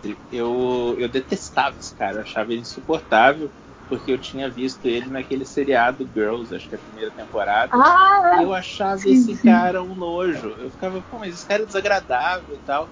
E, e para mim isso mostra o quão bom ator ele é. Eu achava que ele era aquela pessoa do, do, do Girl saca? E aí, conforme eu fui ver os filmes com ele, eu falei, esse cara é muito mais multifacetado do que eu imaginava, saca? Eu realmente me impressionei muito com, com como ele é bom ator. Sim, porque esse papel do Kylo Ren, se a gente pensar no, nessa, nos últimos três filmes, seria muito fácil se tivesse na mão de um ator menos preparado, assim, cair para uma canastrice ridícula, ser um novo filme do Han Solo, sabe? Que o cara não tem. Ah, eu acho aquele ator que escolheram para o jovem Han Solo horroroso. Então seria muito fácil ficar um, um Kylo Ren caricato, ah, eu sou malvado, hahaha, e, e não ter, não conseguir passar esse conflito, sabe? E é um ponto que, que me surpreendeu muito, porque eu comecei o Force Awakens tirando muito sarro da ala jovem aqui de casa, que, que era fã, e eu falando, ah, Steve mimado, ah, um emo. E aí você vê nesse no filme anterior e nesse filme principalmente que ele conseguiu transmitir essa essa essa divisão né, entre Kylo e Ben. Você é, achou o, isso também? Assim, o Kylo, eu sempre gostei do Kylo Ren, na real. E, mas realmente tinha uma galera que era muito, né, é, é, falava, ah, porque ele fica dando piti, parece o Anakin do, do episódio 2, o cara mimado, não sei o quê. Mas eu achava muito legal é, e aí pode ser realmente muito mérito do Adam Driver, é, porque os pitis dele eram, cara, eram violentos, sabe? Então não era só um piti, era um maluco cheio de raiva. E aí, e, uhum. e a, ao contrário do Hayden Christensen, eu acho que o Adam Driver vende a raiva muito melhor, sabe? Sim. Com sim, sim. Né? Coitado. Que comparação né? Não só raiva. Porra. O não só raiva dor, né? Te jogava He's Holding Me Back, entendeu? O Adam Driver não. O Adam Driver, tipo, cara, se tem um moleque. Peraí, em defesa do pobre coitado do Hayden Christensen, ele estava lendo um texto escrito pelo George Lucas. É verdade. Isso é muito tenso. Precisamos sempre lembrar desse detalhe. É um texto muito tenso. Realmente, Hayden Christensen não tinha, não tinha muito material, dizer assim, né? Coitado. Mas o. A angústia de sonhar com o toque que eu nunca tive. Tipo, mano, ninguém Nossa. faça isso. Ah, Céu. Que texto aí, horroroso. enfim, mas então eu acho que o, o, o, o Adam ele, ele vende essa raiva, essa, essa é, esse conflito mesmo do, do, do Ben barra Kylo muito bem, porque o cara, porra, ele tá na, na posição aí de herdeiro de uma família que só tem gente sinistra na galáxia inteira. O tio é o maior herói, o avô foi o maior vilão, o pai foi general, a mãe é quem é. Cara, quem eu sou, saca? O que, que eu vou fazer aqui, entendeu? Qual é meu espaço? E aí ele vê um caminho e ele decide abraçar esse caminho e tem consequências. E eu acho que a todo momento o Adam Driver vende essa. Vende o conflito, vende a raiva, vende a vontade de encontrar o seu próprio espaço e deixar o seu próprio legado muito bem. Assim, eu, eu acho o Kylo Ren um vilão muito bacana e eu gosto muito da maneira como a Adam Driver o interpreta. Assim. Agora, não chipei. Raylo, não chipei. Sim. Ele matou o Han Solo, é por isso que eu fico dividida. Ah! não chipei. Consigo ver, consigo ver a química. Sabe o que, que é doido? Essa história sobre ele ter matado Han Solo, eu digo. É, a frase, o jeito que, que conduz a cena toda antes dele matar o Han Solo, pra mim sempre pareceu, e aqui tô eu me metendo a dirigir o filme de novo, mas pra mim, e, e na época eu tava até conversando com o réu ontem, que eu tava falando, não, gente, eles fizeram reunião, eles sabiam pra onde o filme tava indo e, tipo, aos poucos vai ficando óbvio que não, ninguém sabia como é que ia ser o próximo filme, né? Mas eu imaginava que a morte do Han Solo era uma parada que tinha propósito na. Tipo assim, o Han Solo estava mal comunado com, com o Kylo. Eles tinham um acordo que só eles entenderam, saca? Uhum. tentando lembrar aqui. Eu sei que no, no Dark Force Rise rolava isso. O, o Luke fingia que, que tinha passado pro lado do negro, uma parada assim. Saca? Eu, eu pensei que fosse alguma coisa do tipo. E, Não. e no fim das contas, não, né? Nada a ver. Porque a frase É porque- que ele fala é um negócio tipo, pai, você pode me ajudar? E o pai fala, claro. E aí fica com uma cara de traição. Mas na minha cabeça também fica com uma cara de assim, eu sei que você precisa me matar para você é, convencer o Snoop que você é mauzão. Então vai lá e me mata. É, agora eu tô pensando, parece o Harry Potter lá, o Snape matando. Uhum. o- esqueci o nome do, do Dumbledore. É que, Então- que em Star Wars o seu grande desafio é matar o pai, né? É. Todo mundo tem que matar. Essa. Verdade, né? O, É verdade. O Freud, o Freud é pirar assistiu. Nossa, cara, Freud tem um fio day, assim. É, é- nossa, tem, tem que matar o pai, tem que confrontar. É, é isso aí, entendeu? Jedi não é violento, mas você tem que confrontar o Vader, você tem que confrontar o Palpatine. É tipo, gente. Eu acho Esse- tão maneira a cena do, do Retorno de Jedi, quando eles falam o Yoda e o, e o Ben. Então, tipo, é, você vai ter que agora ir lá e matar o, o Darth Vader. E o Luke, ele é meu pai, gente, eu não posso matar meu pai. Ele é, É. então a gente perdeu. Tipo, É, é, então o imperador ganhou. Você é um merda, Luke. Você não pode matar seu pai, que absurdo. o Ben ainda fala com uma, cara assim de, é, é, apostamos no cavalo errado. eu acho aquilo muito engraçado. Mas Ai, ai. é tipo isso, cara. É, esse é o grande teste, é sempre matar o pai. Tem que cometer um familicídio aí pra você conseguir vencer na vida. Ai, Pri, eu tava, eu tava comentando com o André e com, com o Felipe que no cinema a- a cena do beijo ela produziu duas reações. O beijo, o cinema todo fez. Ah, não! Ah, não! E o momento que ele morre e cai, metade do cinema riu. Mas ele cai com um saco de batatas, né, gente? A mesma cena ficou muito feia, cara. Pô, tinha tantas maneiras de fazer. Tipo, beijou, abraçou, no abraço ele some. Olha que bonito. Mas não, Exato! tiveram que fazer o maluco cair pra trás. E, e não foi nem aquela quedinha assim, devagar, de caraca, tô subindo. Não, foi pof, pof. É. Porra. ficou muito feia a cena, cara. Não tem como. E, e foi tão. Aquele final foi, sei lá, de quem era a força vital que tava no fim, sabe? Eu, eu, eu não lembro quem foi falou, parecia o Walking Dead, cara. Já tava todo mundo morto-vivo, todo mundo já tinha morrido e voltado à vida. Tava muito doido o negócio ali. Achei meio forçada de barro. Mas fora, assim, o que, que você achou, Pri? Assim, os pontos que você gostou e os pontos que você não gostou do filme, que você achou que não funcionou? O que, que eu gostei no filme? Nossa, olha só que difícil. Eu gostei. Eu gostei do visual do filme. Eu achei que ficou bonito. Não tão bonito quanto o 8. O 8 pra mim ainda é o filme mais bonito de Star Wars. De todos. Mas isso, mas isso não tem dúvida. Pra É. mim, esse é o grande barato do 8. É isso, é o filme mais bonito que tem. É um filme maneiro. Ryan Johnson, cara, que tem um- um- uma estética muito maneira e manda muito bem. Mas eu gostei do visual desse filme, achei bacana. É, eu gostei de alguns momentos, eu achei legal. Concordo com o Felipe, acho que o trio ter ficado junto talvez seja o que eu mais gostei do filme, porque os três têm muita química entre eles. Os três mandam muito bem. É, que mais?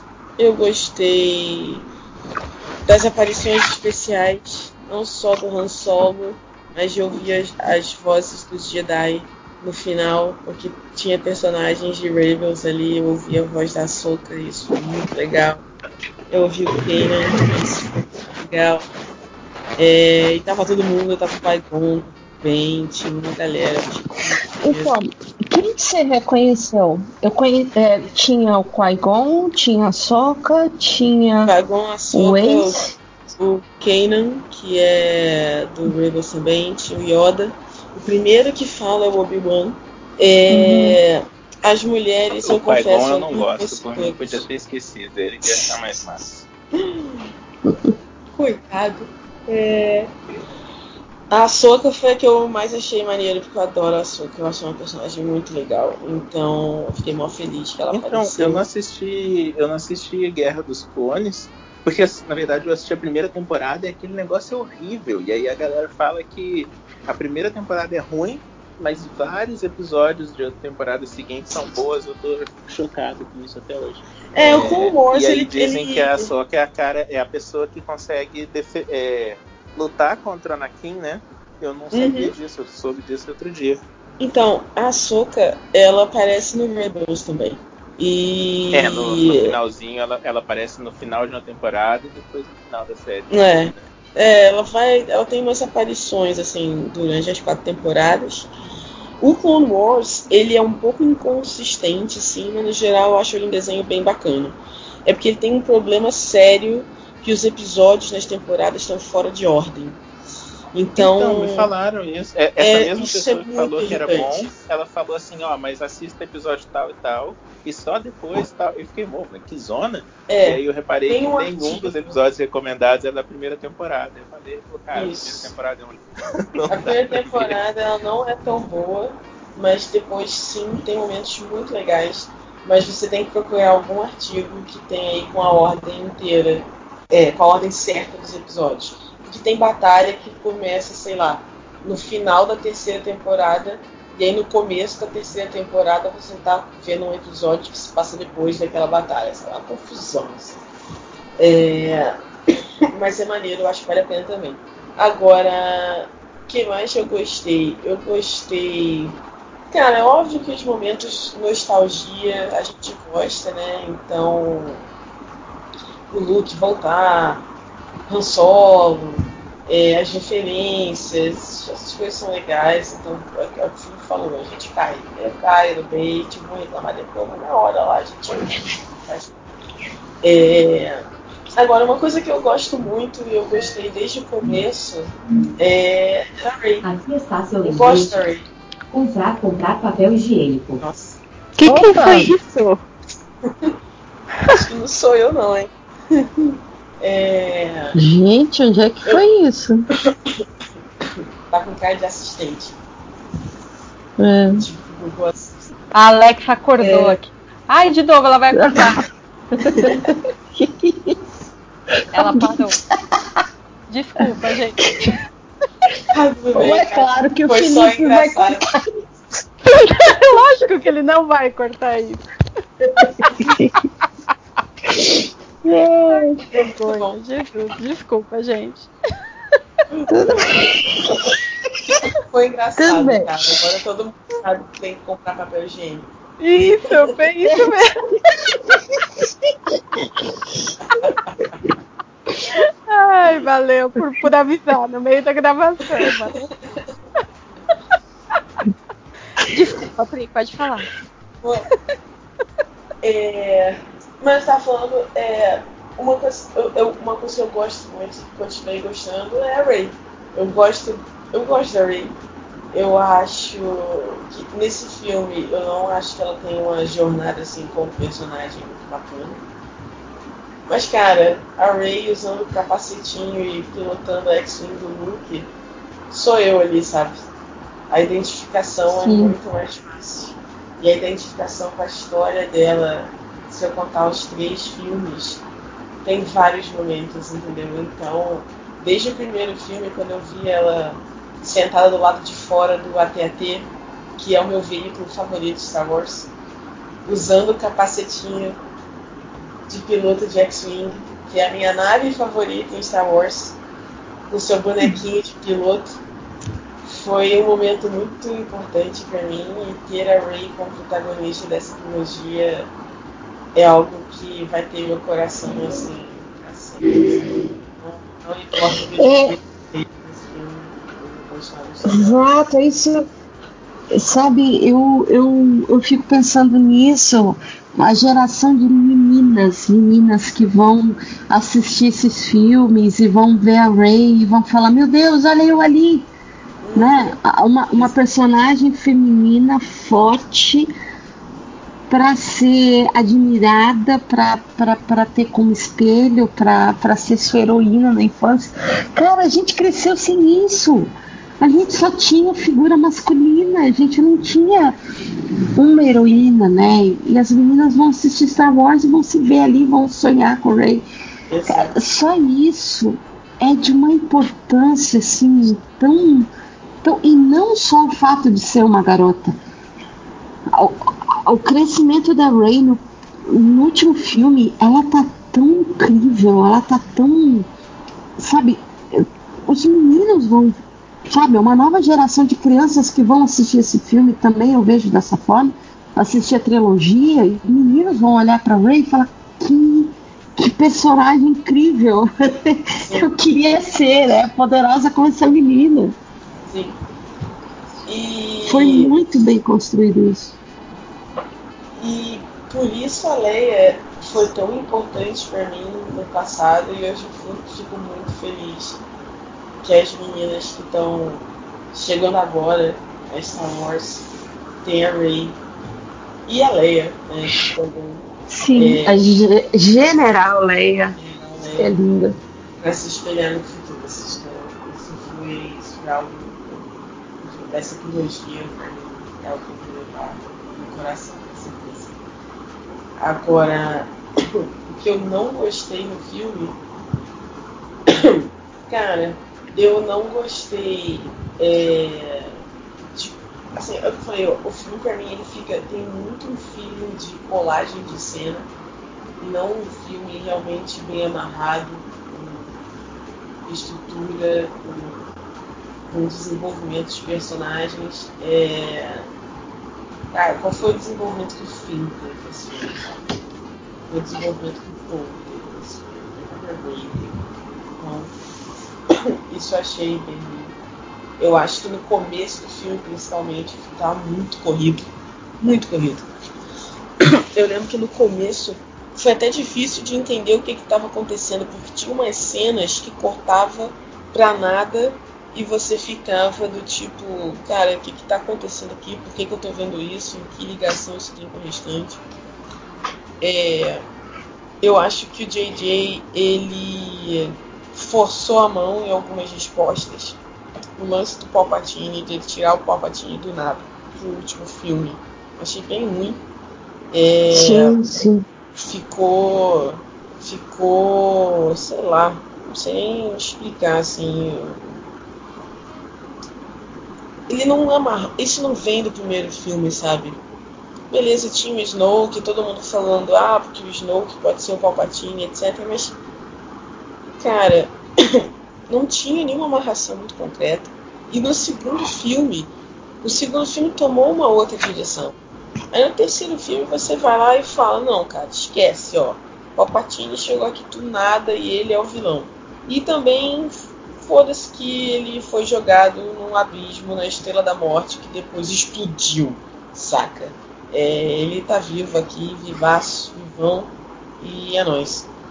E, mas, mas, Pri, é, essa história do, do Palpatine é, não, não é de agora, é que agora eles estão voltando, provavelmente preparando para esse filme. Eles já tinham começado, porque se eu não me engano, no Battlefront novo, eles já estavam colocando umas ideias assim. Mas mesmo na época que era do George Lucas, ainda, mesmo lá nos anos 90, já tinham falado muito isso do Palpatine fazer clone e sair espalhando clone pela galáxia. Então É, eu tinha- acho que esse Palpatine aí não é o mesmo que foi jogado. Eu acho que esse é um dos diversos clones que ele tinha, saca? Pode ser. Tem o. Mesmo porque tem a cena que mostra ele a primeira vez, tem um monte de, de outros seres bizarros dentro daqueles tubos. Eu achei que fossem outros Palpatines até. É, tinha outros Snokes naqueles tubos. Eu vi, eu vi um Snoke. Ah, eram outros Snooks? Ah, Eu vi um Snoke, eu-. Então, não sei, pode ser que tinha. Muito rapidamente eu vi o Snoke. Tinha uma pessoa bonita dentro de um tubo daqueles. Eu- É. Não, assim, achei, sei lá, ó, toma aqui, vamos, vamos voltar aqui. De novo parece o lance da nostalgia, entendeu? Em vez de ir pra um caminho novo e diferente, vou trazer um vilão que todo mundo já conhece, vai ser mais fácil da galera se conectar com o filme desse jeito, sabe? E. Eu, é, eu, eu- sei que o pessoal reclamava muito que, especialmente nas versões que o, que o George Lucas mudou depois, 20 mil vezes, né? Que cada vez que ele mudava uma versão do, do, do final da história, tinha mais uma cena de outro planeta celebrando a morte do, do imperador, né? E, e aí a galera reclama que, tipo assim, cara, você matou o imperador? Como é que essa notícia chegou pra galáxia inteira? Rápido desse jeito. E Uhum. aquela uma série que eu gosto do, do, do Zan, que é o Herdeiros do Império, é, ba- jus- é justamente baseado nisso. Tipo assim, é, não foi todo mundo que ficou sabendo muito rápido e nem todo mundo que ficou satisfeito. Então eu achei bem massa essa história que o Battlefront teve, que ele já tinha planejado, ó, quando ele morresse, tem uns robôs que vão ligar e vão falar, ó, é pra vocês fazerem tal e tal e tal coisa. Então, tipo, já tinha coordenado. Faz muito mais sentido hoje em dia ter a, a primeira ordem, porque não desligou todo o sistema do Palpatine. Desligou várias coisas, mas muita coisa ficou assim. Mas aí, ó, eu tô passando pano de novo. Assim, certamente. Ah, certamente a Disney vai ter uma explicação para isso. Vai ter vários livros e quadrinhos e videogames que vão contar essa história. Mas deveria funcionar sem tudo isso, saca? Deveria funcionar só os três filmes. Se você ver só os três filmes, pra mim fica meio. Pô, cara, de novo Palpatine, sabe? Vamos fazer algo diferente, for a change, entendeu? Mas. Sei lá, eu acho que essa. essa acho que a cara que eu menos gostei no filme pra mim foi o ritmo realmente, essa correria e o fato de não ter uma história que. que uma história de impacto, sabe? Uma história que pegue no teu coração ali e fala, caraca, isso aqui vai definir a minha vida para os próximos 30 anos, como foi para mim com a trilogia original. entendeu? Então, é, é, alguém falou que o J.J. Abrams ele, adora o MacGuffin, né? O, o- o objeto ou sei lá qualquer coisa que as pessoas estão procurando nos filmes. E esse filme é tipo é os caras correndo de um lado pro outro procurando coisas. É, tem que achar o. Tem que achar a bússola lá do Sith. Pô, aí achamos a adaga. é, mas agora a gente não consegue ler a adaga.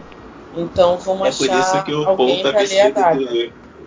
O Paul tá o filme inteiro vestido de, de Uncharted, do Indiana É. Jones, por causa disso, pra remeter. a essa busca incessante. É isso. Vamos achar a bússola. Não achamos a bússola, chama a daga. Ah, Não conseguimos ler a daga. Vamos achar o cara para poder ler a daga.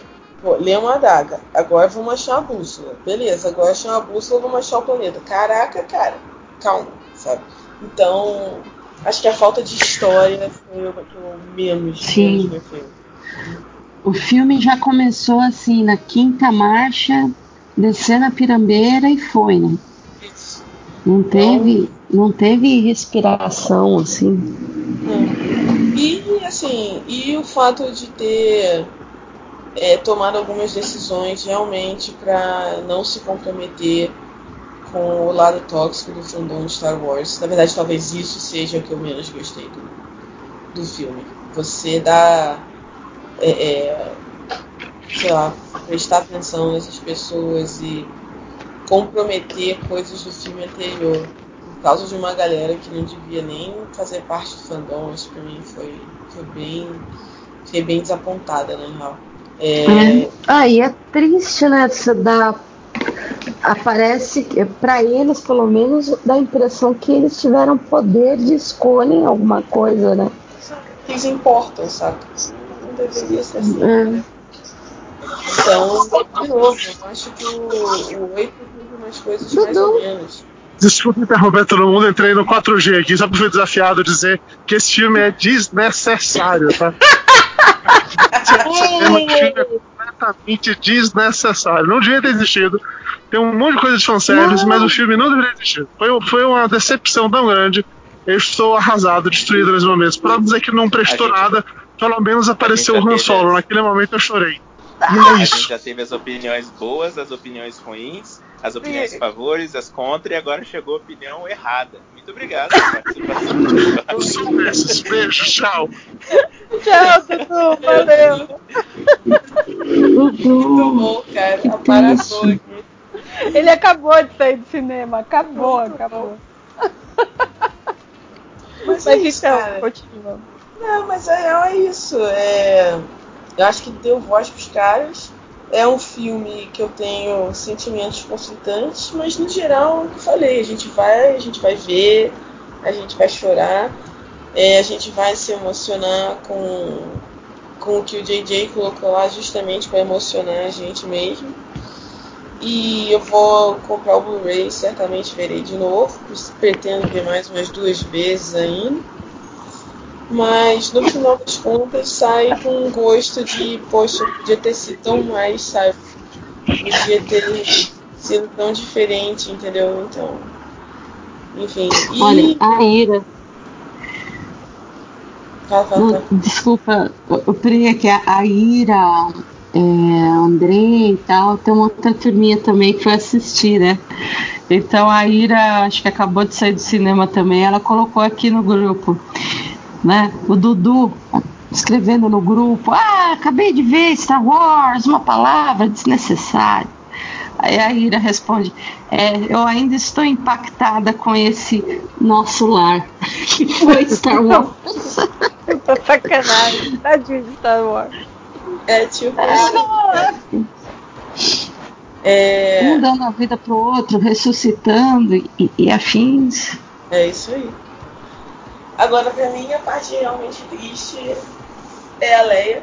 Eu já sabia que eu ia ficar passando mal por causa dela. Então, Pode crer. dentro do esperado. É, fico muito, muito triste porque esse era o meu filme. Esse era o filme da Leia. Esse era o filme que eu tava esperando, assim, por muito, muito, muito tempo. Então, teve um peso muito grande pra mim é, não ter o filme, saca? Os momentos dela, você vê que claramente não estão muito ali. Teve- eu sei que eles falaram que eram cenas reaproveitadas, mas cara, teve um CG ali no meio, com certeza, porque tava tudo muito esquisito. É, enfim, eu senti porque, cara, a Carrie Fisher, ela podia ter ficado um pouquinho mais com a gente, entendeu? É, esse era o Hum. momento dela, esse era o momento da Leia, e pra mim doeu bastante não ter o, o filme com o momento dela, saca? É... Isso eu acho que fez muita diferença, Pri. Quando a gente olha o filme como um todo, você consegue perceber que tem uma amarração meio solta ali, provavelmente pela falta mesmo da Carrie Fisher, né?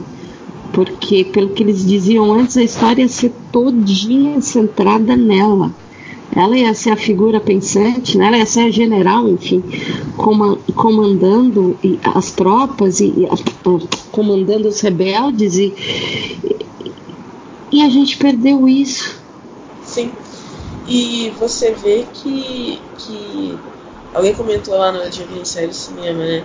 Você vê que tem algumas falas, pessoas falam para Ray que deveriam ser da Leia, mas outras pessoas falar para ela. É, as cenas da Ray treinando e etc, tudo isso teve que ser escrito em volta das cenas que eles tinham disponíveis da lei.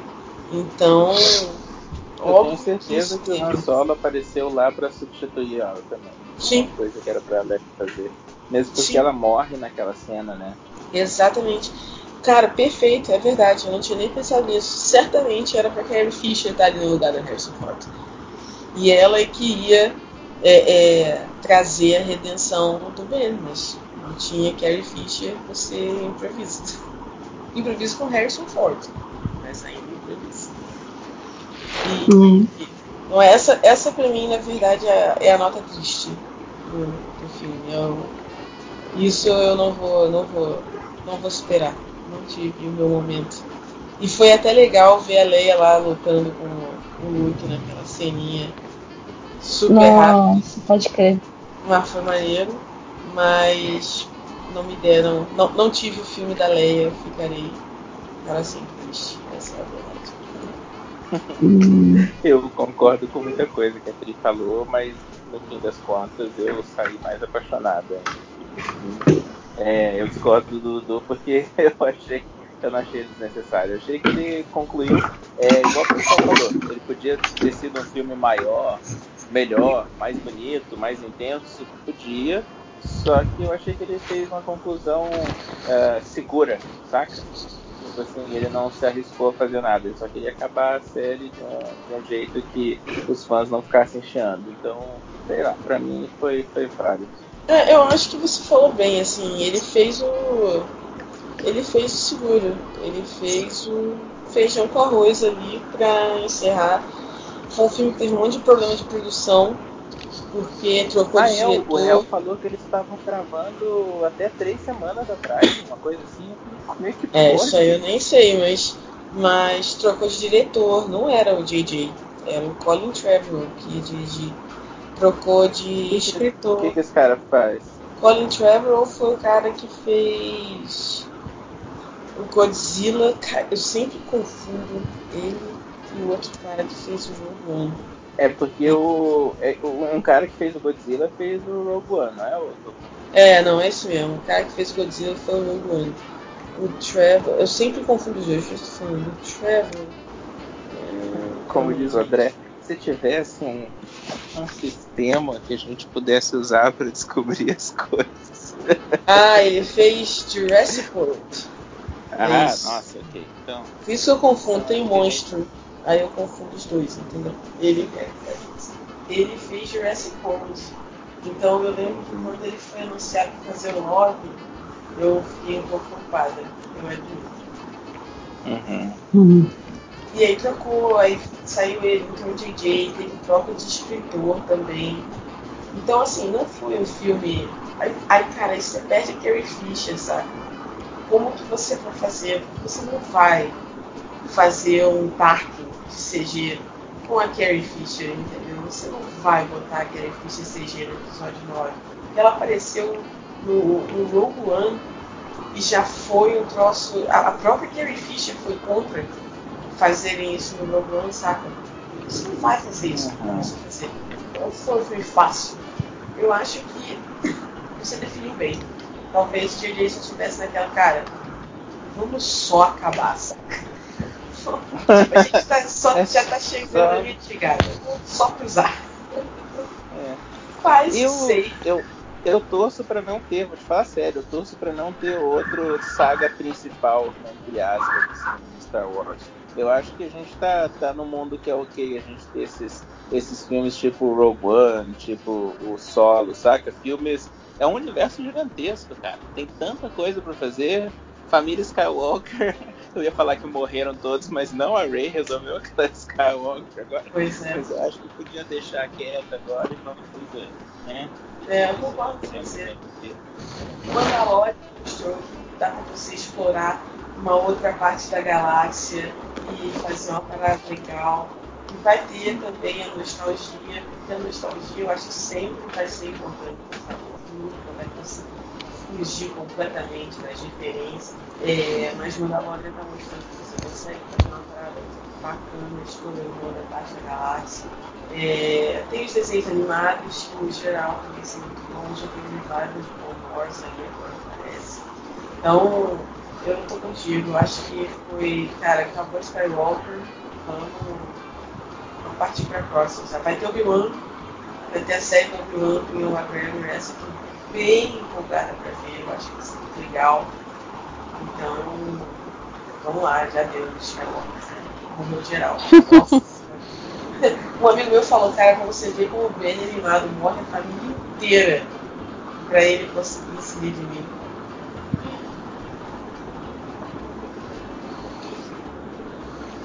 É isso?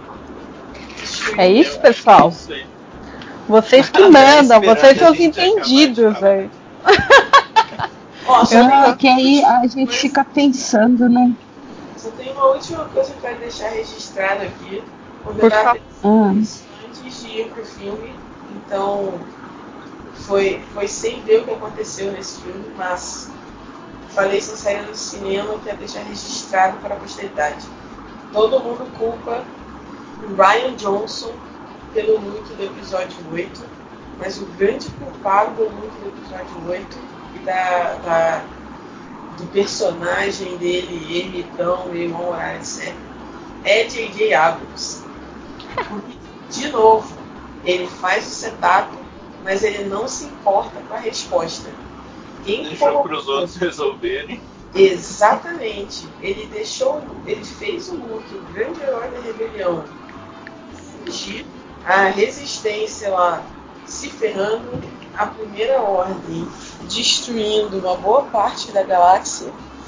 É, Então o Luke viu que isso estava acontecendo e estava lá na ilha, isolado, ermitão e desconectado da força já no episódio 7. Isso fica é, é, é, claro. Não é explícito, mas fica claro. Porque a Leia não consegue encontrar o Luke pela força. É, o Luke claramente não sente o que está acontecendo da galáxia. O sistema inteiro foi dizimado. Quando a, a Rey chega lá e o Luke olha para ela, cara, ele não tá com uma cara de quem tá super feliz. Tô aqui nessa ilha maravilhosa sozinho, porque sei lá, virei hippie, tô meditando e me conectando com o universo, entendeu? Não, ele tá com cara de cansado. Você vê que tá diferente, não é o mesmo look feliz, altivo do episódio 6. Então, cara, quem coloca o J.J. Abrams, ou quem coloca o Luke na condição de herói que fugiu e se isolou e se desconectou do mundo, é o DJ. Cara, qual é a solução que o Ryan Johnson poderia dar para aquela cena? Beleza, jogar o lightsaber longe talvez tenha sido uma piada mais ou menos. Eu curti, particularmente. Mas vai lá. Mas, cara, qual seria a desculpa nobre, entendeu? A desculpa que nunca Luke Nobre, depois que ele estava isolado numa ilha e fugiu da irmã, fugiu do sobrinho, cara. Porra, o sobrinho dele tá no lado negro e o cara se isolou. Qual era a desculpa que podia, que podia ter, sabe? Que ainda fosse manter o Falar a verdade, a gente meio que discutiu isso no começo e a resposta é não tem desculpa. Não Eu tem, achei cara. desculpa muito. É, achei muito, muito fraco. É, o, o como começou, como acabou. assim. Não tinha como, como resolver isso. Mas eu não vou reclamar porque eu acho maneiro o Luke ermitão maluco. Eu achei que, combinou. Eu achei legal maneiro isso. Então, assim, a galera tá lá, não, porque o Ryan Johnson estragou Star Wars. Não, cara. botou o Luke nessa situação foi o Jay. E por quê? Porque não tinha um arco, não tinha uma história definida. O JJ fez de sentar no episódio 5, mandou falou, valeu, foi embora curtir a vida. Então, cara, vai Johnson. Opa, opa, Vivi? Sou eu?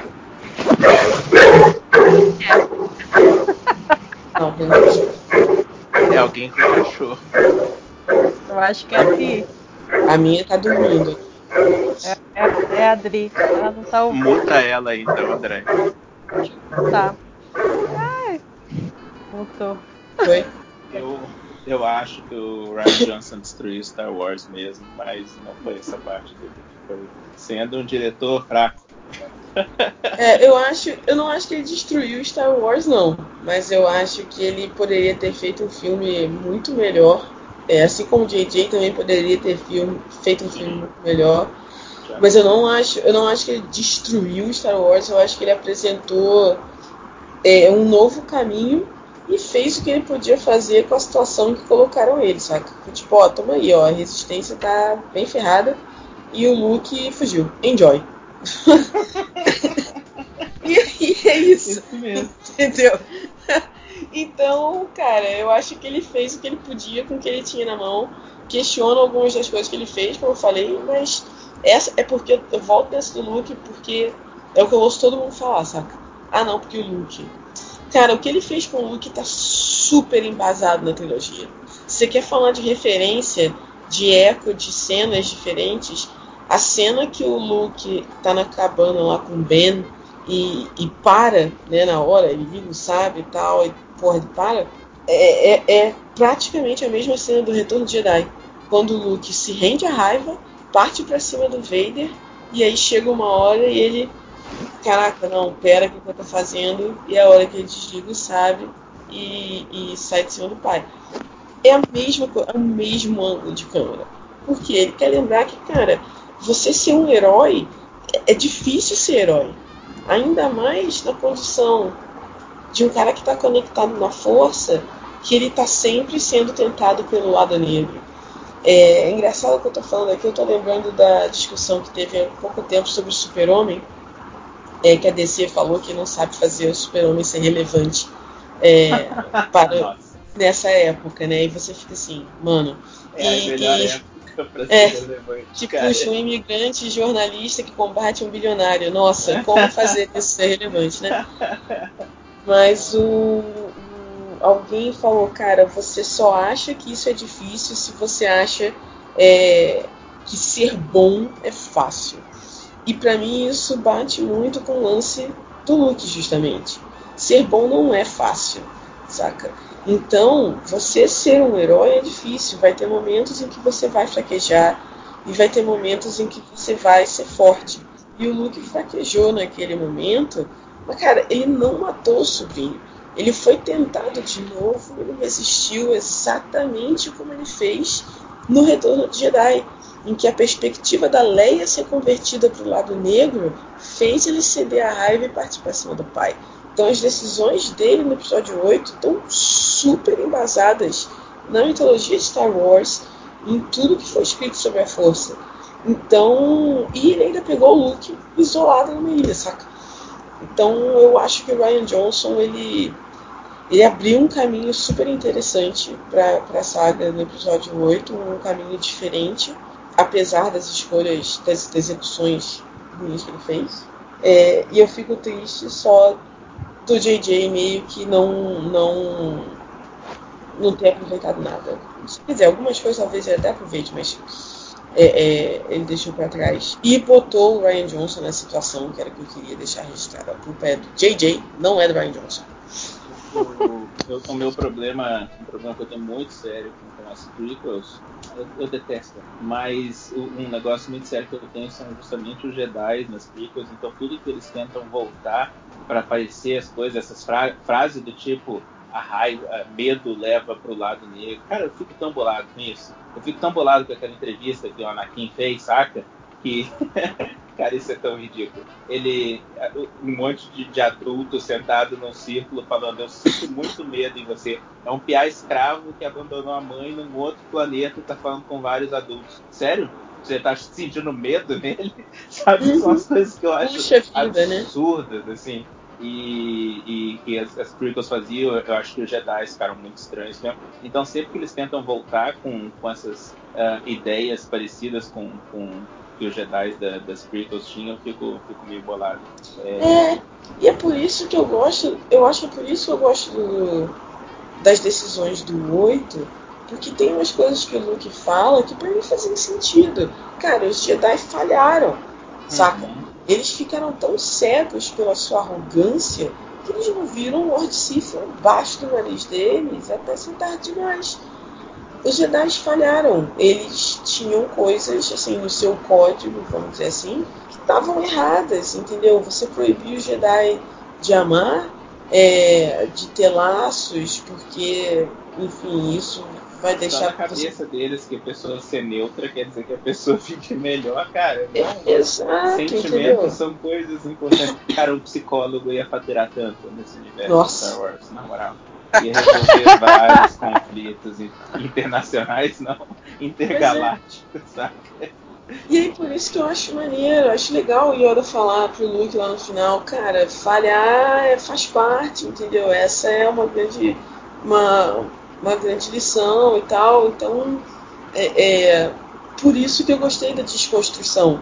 Porque eu acho um olhar importante você olhar os Jedi lá atrás e ver, olha, eles fizeram muita merda, cara. Ninguém é, é, é, é, é bom o tempo todo. Às vezes você vai falhar, às vezes você vai estar se achando super bom e, cara, porque eu sou bom, eu não posso falhar, eu, eu não tô errado, entendeu? Porque as minhas intenções são boas. Não, boas intenções, o inferno tá cheio, sabe? Uhum. Então, eu achei bacana o desafio que ele dá no, no episódio 8, justamente para romper um pouco e olhar mais criticamente pro, pro passado Star Wars. Eu sei que, que é meio esquisito falar isso, mas eu acho que eu saí gostando mais do filme 8 depois de ter visto esse. Eu adorei o nono e eu acho que o nono, eu, eu sei que, que não é o que o pessoal está dizendo, mas assim, eu, eu achei que os problemas que ele resolveu, que eram problemas para mim, foram bons e, e as, no final das contas, assim, para mim rolou muito um aperto de mão, apesar do pessoal estar achando que o J.J. Abrams cuspiu na, na cara do, do Ryan Johnson, para mim rolou muito um, peraí, peraí, vamos, vamos se acalmar aqui que a gente consegue fazer isso funcionar. E isso pra caramba. Eu já tô até disposto a assistir o oitavo filme. É, então, isso, isso aí é que eu não achei. Eu achei mesmo. Eu achei que o JJ deu uma. te- teve umas cenas que eu achei que foram desnecessárias, tipo, o Luke falar do lightsaber, ah, isso é uma arma Jedi, você tem que tratar com respeito. Pra mim foi muito é, é, uma resposta ao Luke jogando lightsaber por cima do ombro no, no episódio 8 e eu sei que teve muita gente que reclamou desse momento, entendeu? Ah, porra, porque lightsaber, o cara jogou fora, não sei o que. E o lance da Rose ter sumido É, completamente. isso, isso foi. E eu também achei que foi por causa disso. Tipo, o, o- o Hobbit lá, o Mary, saiu direto de Lost e teve mais fala do que a Rose que tava no último episódio, sabe? Então, essas esses dois momentos, assim, me mostraram que não foi um, não foi um aperto de mão tão amigável assim, não, entendeu? Foi quando a sua acho- mãe manda você abraçar seu irmão. Isso, uma exatamente. Exatamente, entendeu? Então acho que não foi tão assim de boa não. Eu acho que ele deu. E ele deu umas entrevistas antes da estreia do filme. Aliás, as coletivas de imprensa de- desse filme foram um horror, né? Não É, assisti nenhuma, foi ruim. é. nossa, mas teve gente falando besteira. É, o Boyega, cara, que eu acho muito maneiro, falou besteira. Foi doido. É mesmo. E foi. É, teve uma polêmica com a Daisy Ridley, porque um jornalista perguntou para ela: Você acha que o seu privilégio te ajudou a ter mais segurança para você conseguir é, ter confiança né, nesse meio artístico e tal? Aí ela mandou: Um privilégio? Que privilégio? Como assim? Tipo, aí foi climão. E o do Boyega, eu não lembro exatamente o que, ele- o que, que foi. Ah, é, ele falou, deu a entender que a Kelly Marie Tran, né, a Rose, ela não foi, é, foi fraca, porque se deixou atingir pelos comentários Putz, sério? da galera. Ele mandou uma que deu a entender, assim. Nossa, que palha. Então foi Nossa, tipo, que nossa, desagradável. É, tipo, tipo, eu o press tour, assim, chega, acabou. Já deu, galera. Já Vocês estão fazendo muita merda. É, mas o JJ deu uma declaração também em que ele, ele dá uma alfinetada no Ryan Johnson, entendeu? Eu não vou. Vou até puxar aqui porque eu não vou lembrar agora exatamente o que ele falou, mas foi. é, foi nesse sentido de ah, você ter, ter que ter respeito pelo que vem antes. É, cara, peraí que eu tô puxando aqui. Cadê? Hum, é aqui, ó. Felipe, edita aí. se ficar todo mundo em silêncio, ele vai editar. É. Só se for Fica. isso. Edita aí, cara. Ninguém fale nada. Ah, então. Ele falou, ele elogiou o Ryan Johnson, falou, não, foi bacana e tal. É legal o, o, o Last Jedi, mas acho que ele teve um- uma abordagem meio meta pra história. Eu não acho que as pessoas vão ver Star Wars pra ouvirem que isso não importa. Então, Ele falou, você é legal, mas dá uns. Exatamente, você é uma vacila pra caramba. Então, é, você vê que ele já ele não tava assim super satisfeito, entendeu? E, e eu acho que ele falou alguma coisa também sobre o lance do trio ter se separado. Ele não falou, na verdade, ele não falou do trio ser separado, ele falou: Eu acho importante que o trio esteja junto. Que pra mim, Star Wars sempre foi sobre um grupo de amigos indo em alguma aventura. E nesse ponto eu concordo com ele, assim, eu achei maneiro ele ter colocado tudo de volta. E, Então- e é bom lembrar que não é trio, né? É um quarteto. O tio é importante, gente. Ele merece medalha. Demorou só Ganhou. 42 anos pra ele ganhar a Finalmente. medalhinha dele, coitado. Pois é, Eu fiquei com dó mesmo. tadinho, cara. O último que sobrou, ele e Lando Calrissian. É. Mas é isso, cara. Eu acho que encerramos a saga Skywalker. Vamos ver aí quais são os próximos capítulos, agora que não vai mais ter a trilogia dos diretores lá, dos criadores do Game of Thrones. É, e eu Tinha tenho- isso? Era uma, era uma coisa que tava sendo Era uma coisa. Não, eles tinham assinado com a Lucasfilm. Os dois caras lá tinham Hum. assinado uma trilogia com a Lucasfilm.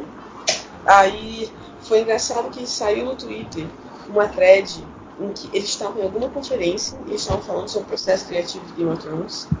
E basicamente eles falaram que, cara, a gente acertou na sorte aqui, porque a gente não sabia o que a gente estava fazendo. E aí a gente foi fazendo e deu certo, e que bom, né? E aí deu. E aí deu a Catherine Kennedy, gente, é. É. Mas foi muito pouco tempo depois, foi, sei lá, questão de dias, anunciaram o can- cancelamento da trilogia, sabe? Falando que eles estão com outros projetos e tal. Eu quero ver que a Kathleen Kennedy leu os artigos que saíram sobre a, a thread e falou, ah, talvez não. Eu, É. eu até hoje eu vou, eu vou morrer com a tristeza de que nunca vou assistir o, o Han Solo que eu queria ver, que é com os carinhas que dirigiram o, o Homem-Aranha lá. Esse é, o, Sim, é uma tristeza. teria sido muito legal, cara. Nossa, teria. Eu, eu, eu acho que o roteiro do. Eu esqueci o nome deles. É tipo Kardashian. O, pai e o filho agora estão escrevendo. Eles têm uns negócios nas ideias de ser muito rebuscado que eu não acho tão massa. Então eu tenho certeza que eles teriam melhorado o filme. É o Kasdan, foi o Lawrence Kasdan. Kasdan é. Eu acho, eu acho que teria sido maneiro esse filme. E eh, esqueci o que eu ia falar. Eu já devo estar com sono já. Mas, gente, eu acho que a gente cobriu tudo, tudo, tudo, tudo. Meu Deus do céu. Foi eu ia muito falar bom. uma coisa que era sobre. Ah, O que a gente estava falando antes, Felipe? Meu Deus. A gente falou do JJ, que ele foi babaca na entrevista. Aí a gente falou, "Ih, caraca, sumiu da minha mente. Veio e foi embora. Está no espaço agora. Mas é sobre o cara ter sido demitido, falar Ah, é. O, na verdade é sobre trilogias, porque então a gente não vai ter mais a do Game of Thrones, mas o Ryan Johnson tinha assinado para fazer uma trilogia também.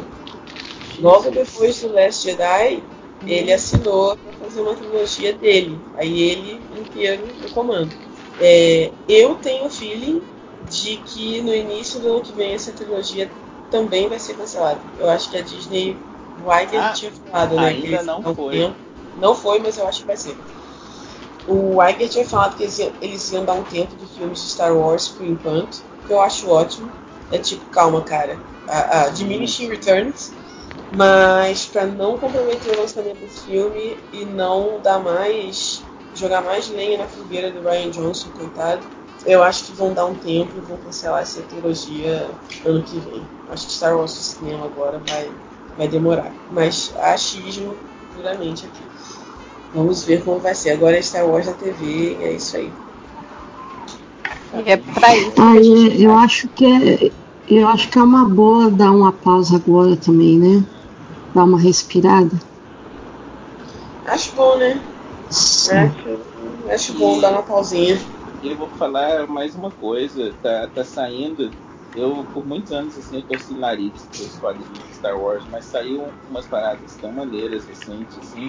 Tem um que tava todo mundo falando que é muito bom, mas a galera que tava falando que era muito bom é uma galera que eu acho falha, sabe? Que é o quadrinho do Vader.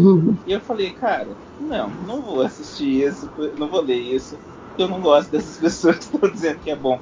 Mas no fim das contas é um quadrinho bem maneiro, que é basicamente o, o que, que o Vader fez. É tipo assim, o, o, o Palpatine colocou a máscara nele, no Anakin, o Anakin virou Vader, o que acontece logo depois. E eu acho que é muito maneiro quando a gente não sabe o que acontece, sabe?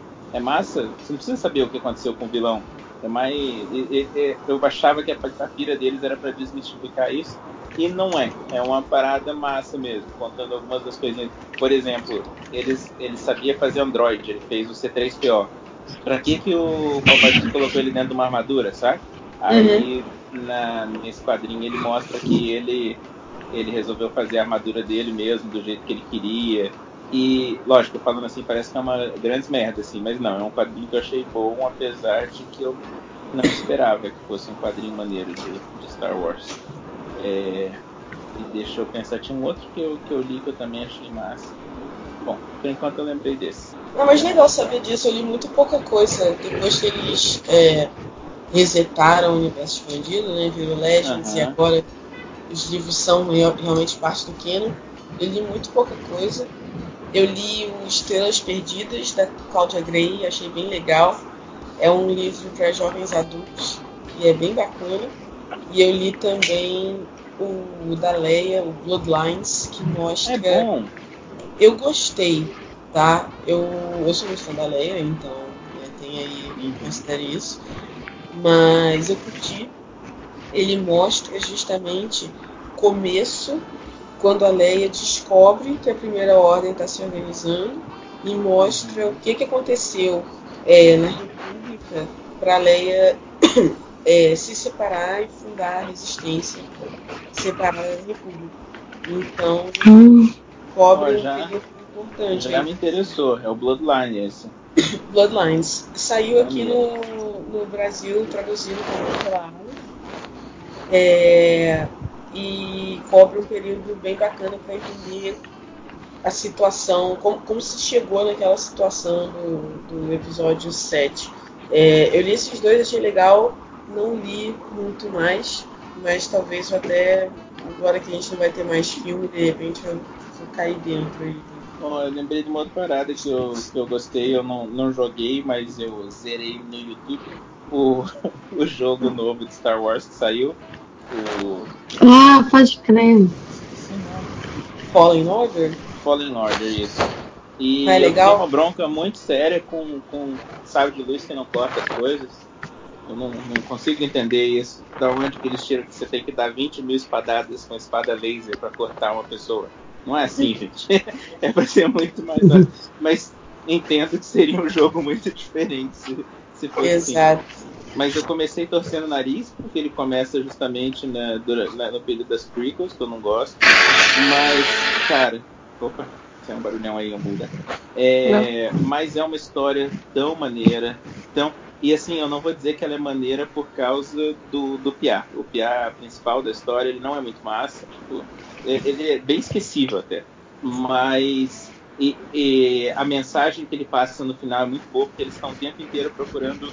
É um, é um jogo com MacGuffin também. Eles estão procurando um, um desses holocron aí que tem o nome de várias crianças que são sensitivas na força, que estavam para ser recrutadas, e aí aconteceu a Ordem 66. Então eles querem achar essas crianças, né? Então eles estão atrás desse holocron, e o jogo inteiro é sobre isso. É esse povo procurando. E o maneiro é uma das vilãs do, do, da história. Estou tentando lembrar qual das irmãs ela é. Mas é, quem assistiu Rebels sabe, eles introduziram essa ideia dos, dos inquisidores. É uma das inquisidoras e a história dela é, eu, eu, na moral, assim, é maravilhosa. É uma das coisas mais maneiras de Star Wars que eu vi no, recentemente, assim. E, e, e, é um jogo que ele é, é sobre uma parada que não é muito comum da gente ver um jogo sobre PTSD, sabe? É sobre pessoas que sobreviveram eventos traumáticos. Isso é uma parada muito comum no game. Eu... Ó, eu tava com bode desse jogo, admito, porque eu pensei, caraca, mais um jogo de Star Wars com o, o Jedi Homem Branco genérico uhum. é, pra é eu acompanhar. Já joguei. E era o Coringa também? já, já joguei esse jogo, chamava Force Unleashed. É, não quero mais um Homem Branco prosseguir. Mas agora que você falou a história, tá parecendo maneiro, então até ver se eu ah, o, o, elenco do jogo é muito maneiro, Pri. O Pia, de verdade, ele é bem fraco. Mas o elenco do jogo, do jogo, a mestre dele, é, primeiro que ela, ela é meio que assim, ela não quer ser mestre. Ela fala, eu não sou uma mestre Jedi. Eu era uma padawan quando rolou a Ordem 66. E, uhum. cara, eu, eu, detesto o conceito da Ordem 66. Então, pra mim, é bem difícil fazer que esse jogo é bom, porque eu realmente curti muito. E então ela fala assim: Eu não era mestre, eu não devia estar ensinando você, então para de pedir para eu te ensinar. E é um menino tentando se virar, tentando convencer uma pessoa a ensinar ele. Tentando... São várias pessoas que escaparam de jeitos horríveis, cara. Pensa assim, ó, tá todo mundo estão executando todo mundo que é igual a você. Então essas pessoas fizeram coisas horríveis para escapar, abandonaram amigos, abandonaram, sabe? São uhum. pessoas que se sentem culpadas e o jogo aborda isso de uma maneira que eu achei fenomenal, assim, cara, na moral. Eu achei muito massa. Um jogo mexendo com culpa, cara. Isso não é uma parada muito comum, sabe? Você fica jogando e falando assim, ok, agora você tem que fazer isso. Aí você fala, cara, não, eu não quero fazer isso. Vamos tentar resolver de outro jeito? Não. Só tem como você resolver se você for essa pessoa horrível agora. E aí, obrigado a seguir isso, você fica com um sentimento igual do, do personagem, saca? Uhum. Tipo, olha, todo mundo que, que era os meus amigos que mereciam mais do que eu morreram e eu tô aqui. Então eu acho isso muito maneiro. E a, a, a sei lá, sexta irmã, nona irmã, não sei qual delas que é, que eu gostei muito também. Então eu acho que valeu o jogo por isso, assim, sozinho. Só pra ver a história dela, já valeria o, o game inteiro. Gostei disso aí. Vou, vou comprar no plano de final de ano, você me convenceu. Gente, era pra ser um bloquinho, hein? Era pra ser rápida. O nosso carnaval de rua, Andréia virou.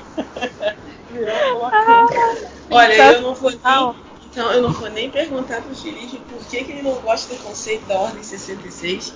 Eu acho que agora a gente tem que marcar um outro podcast só sobre isso. eu também acho. É, Essa parte não, Vamos falar agora, gente. Só são meia-noite e cinquenta, gente. Tem até Sussa. Sussa. É, o bloquinho virou blocão, gente. É. Muito bom. Gente, super obrigada, viu? Pri, obrigada de você ter conseguido entrar, viu? Imagina, eu que agradeço vocês terem me esperado, cara. Foi uma correria aqui, mas deu certo. Deu certo, deu certo. Felipe, Dri, super obrigada, viu? Valeu Ouvinte! Imagina. Era pra ser um bloquinho, virar um blocão. É nóis. Valeu, Valeu. gente. Boa Beijo, noite. Beijo Valeu ter ficado com a gente até aqui, viu? Beijo. Beijo.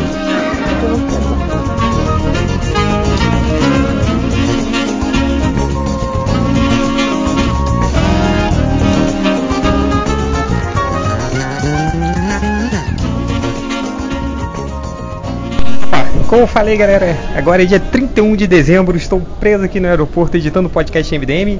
É, e como eu falei, eu pedi para o barulhinho do aeroporto. pedi pra galera mandar recadinhos aí de ano novo.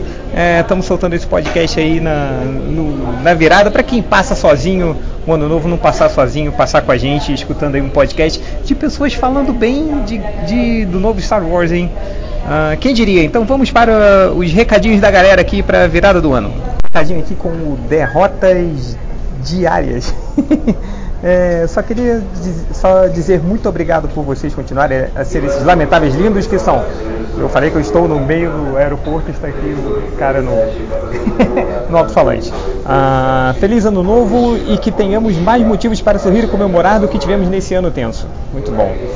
É, Mateus, o paleteiro, paleteiro da paleta mexicana, aqueles sorvetes mexicanos que que não existem mais, mas vamos lá. É, meu recadinho, 2020 vai ser tão merda quanto 2019. Mas Bolsonaro vai se fuder. Pô, esse cara tá indo aqui fazendo o que, rapaz? Também não sei. É, deixa eu ver aqui. Uh, seja seu próprio ônibus. Tá que link elaborado, né? Mas vamos lá. É, Tindy, muito obrigado pelo ano. Fico realmente grato por tudo que aconteceu pelo posicionamento do MDM. É, evolui como pessoa nesse período e vocês têm parte de culpa nisso. Manda um beijo para Carolina e diz para ela que vai dar tudo certo. Carolina, um beijo para você. Vai dar tudo certo. 2020 vem aí. Não se preocupe, hein? Uh, comentário aqui do Minduim. Foi um ano legal pra caralho de ouvir o MDM. Só quero mandar um abraço para vocês todos e quero agradecer também porque depois de vocês terem lido o meu pedido de xingamento para o meu chefe, três dias depois eu já estava empregado de novo. MDM fazendo milagres, olha só, cara. Também tem o comentário do Lucas Gali. Não há mal que sempre dure ou felicidade que nunca acabe. Esse ano foi de extremos. Perdi o meu gato, que amava como um filho, e tive o melhor semestre laboral desde que voltei ao Brasil. Cultivem a esperança, mas não esqueçam que a vida não é piquenique. A dor e ódio são essenciais. Que bonito, hein? Ah, o João Isnal está falando aqui. Queria mandar aquela mensagem carinhosa para o meu ex-chefe, o Marcos. Não, hoje é ano novo, ano novo só mensagens carinhosas. Então não, guarda, guarda o, o Marcos aí para o próximo podcast quando a gente mandar todo mundo se fuder. A Vera, Vera está falando aqui.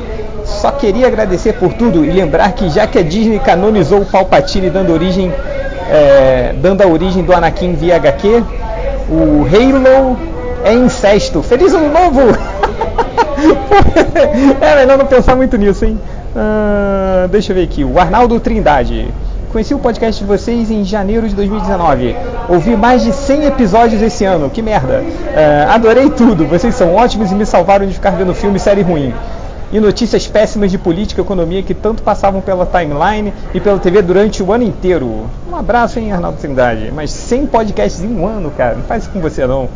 Ah, o Mineiro de Wakanda. Já são 10 anos ouvindo e lendo essa merda. Não melhorem. Esse toque de amadorismo é a cereja do bolo.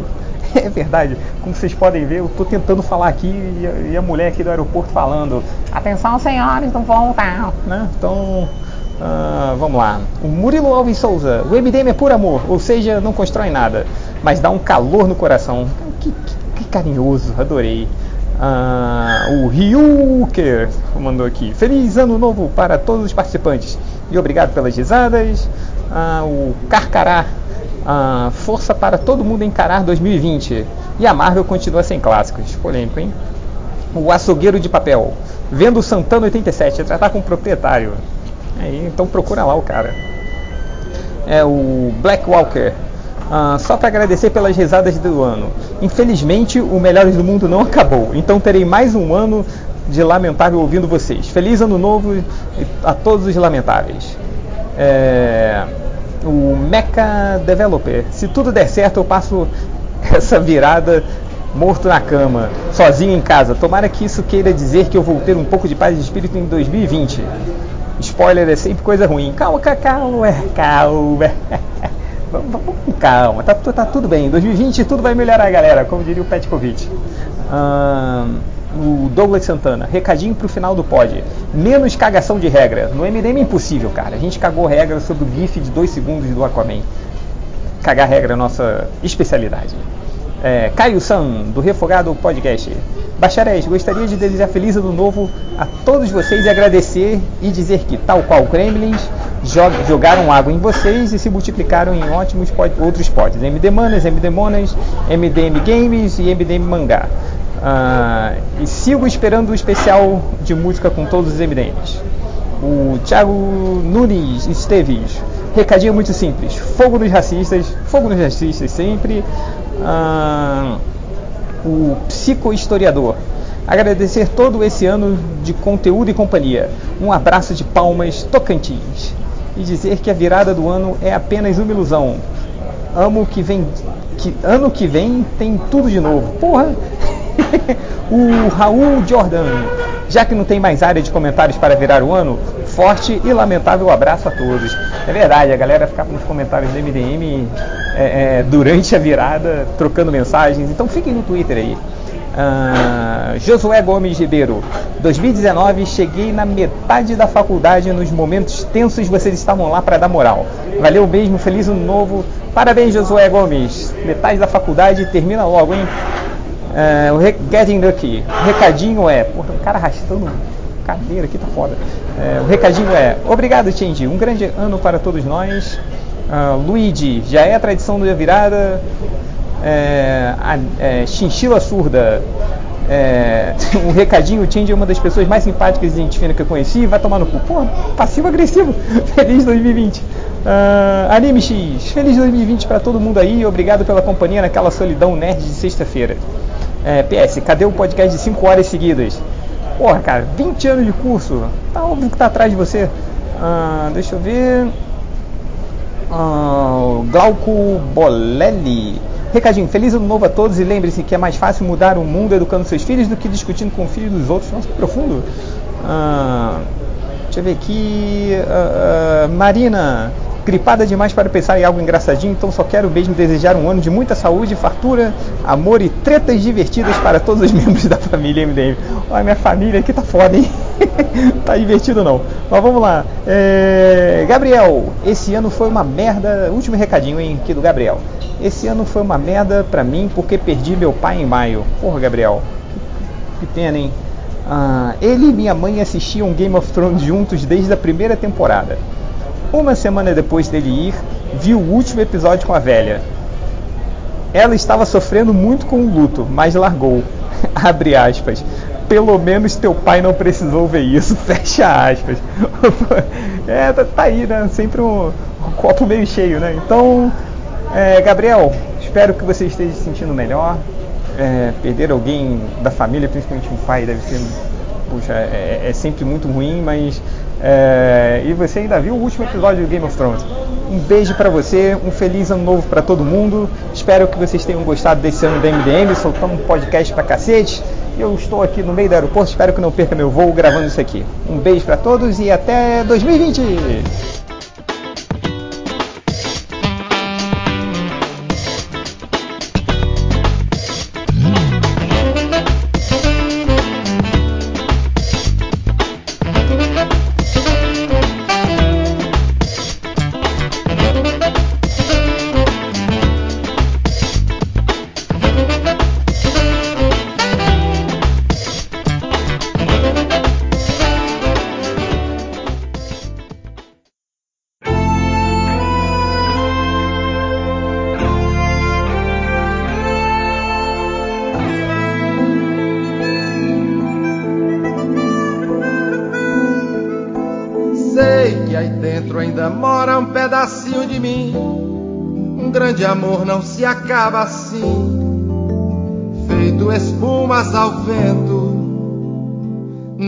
Coisa de momento, raiva passageira, mania que dá e passa, feito brincadeira.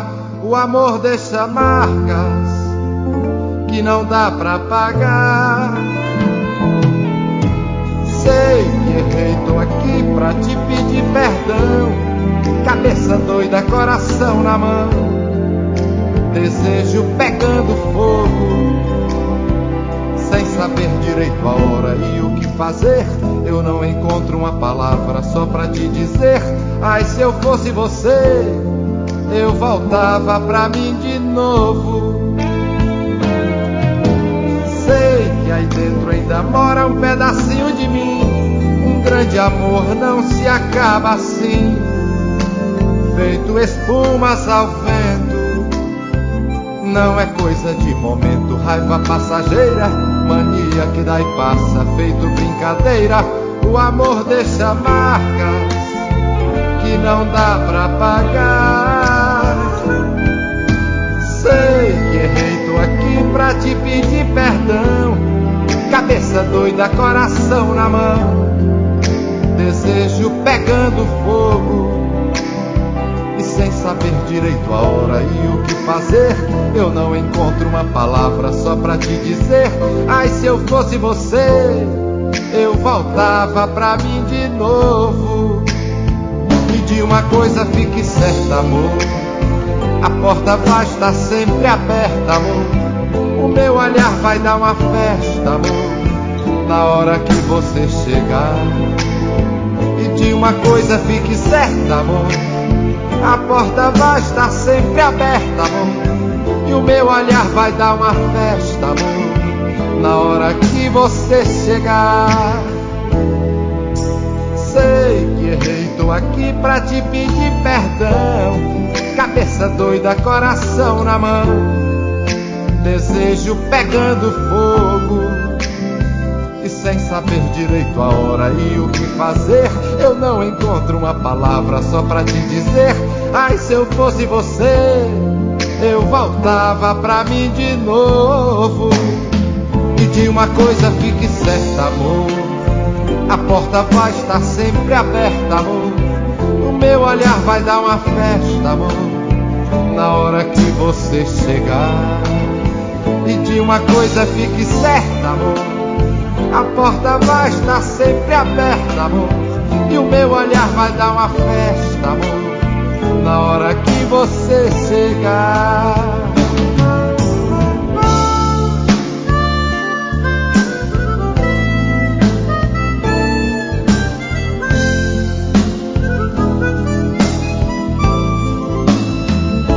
Uma coisa fique certa, amor. A porta vai estar sempre aberta, amor. E o meu olhar vai dar uma festa, amor. Na hora que você chegar.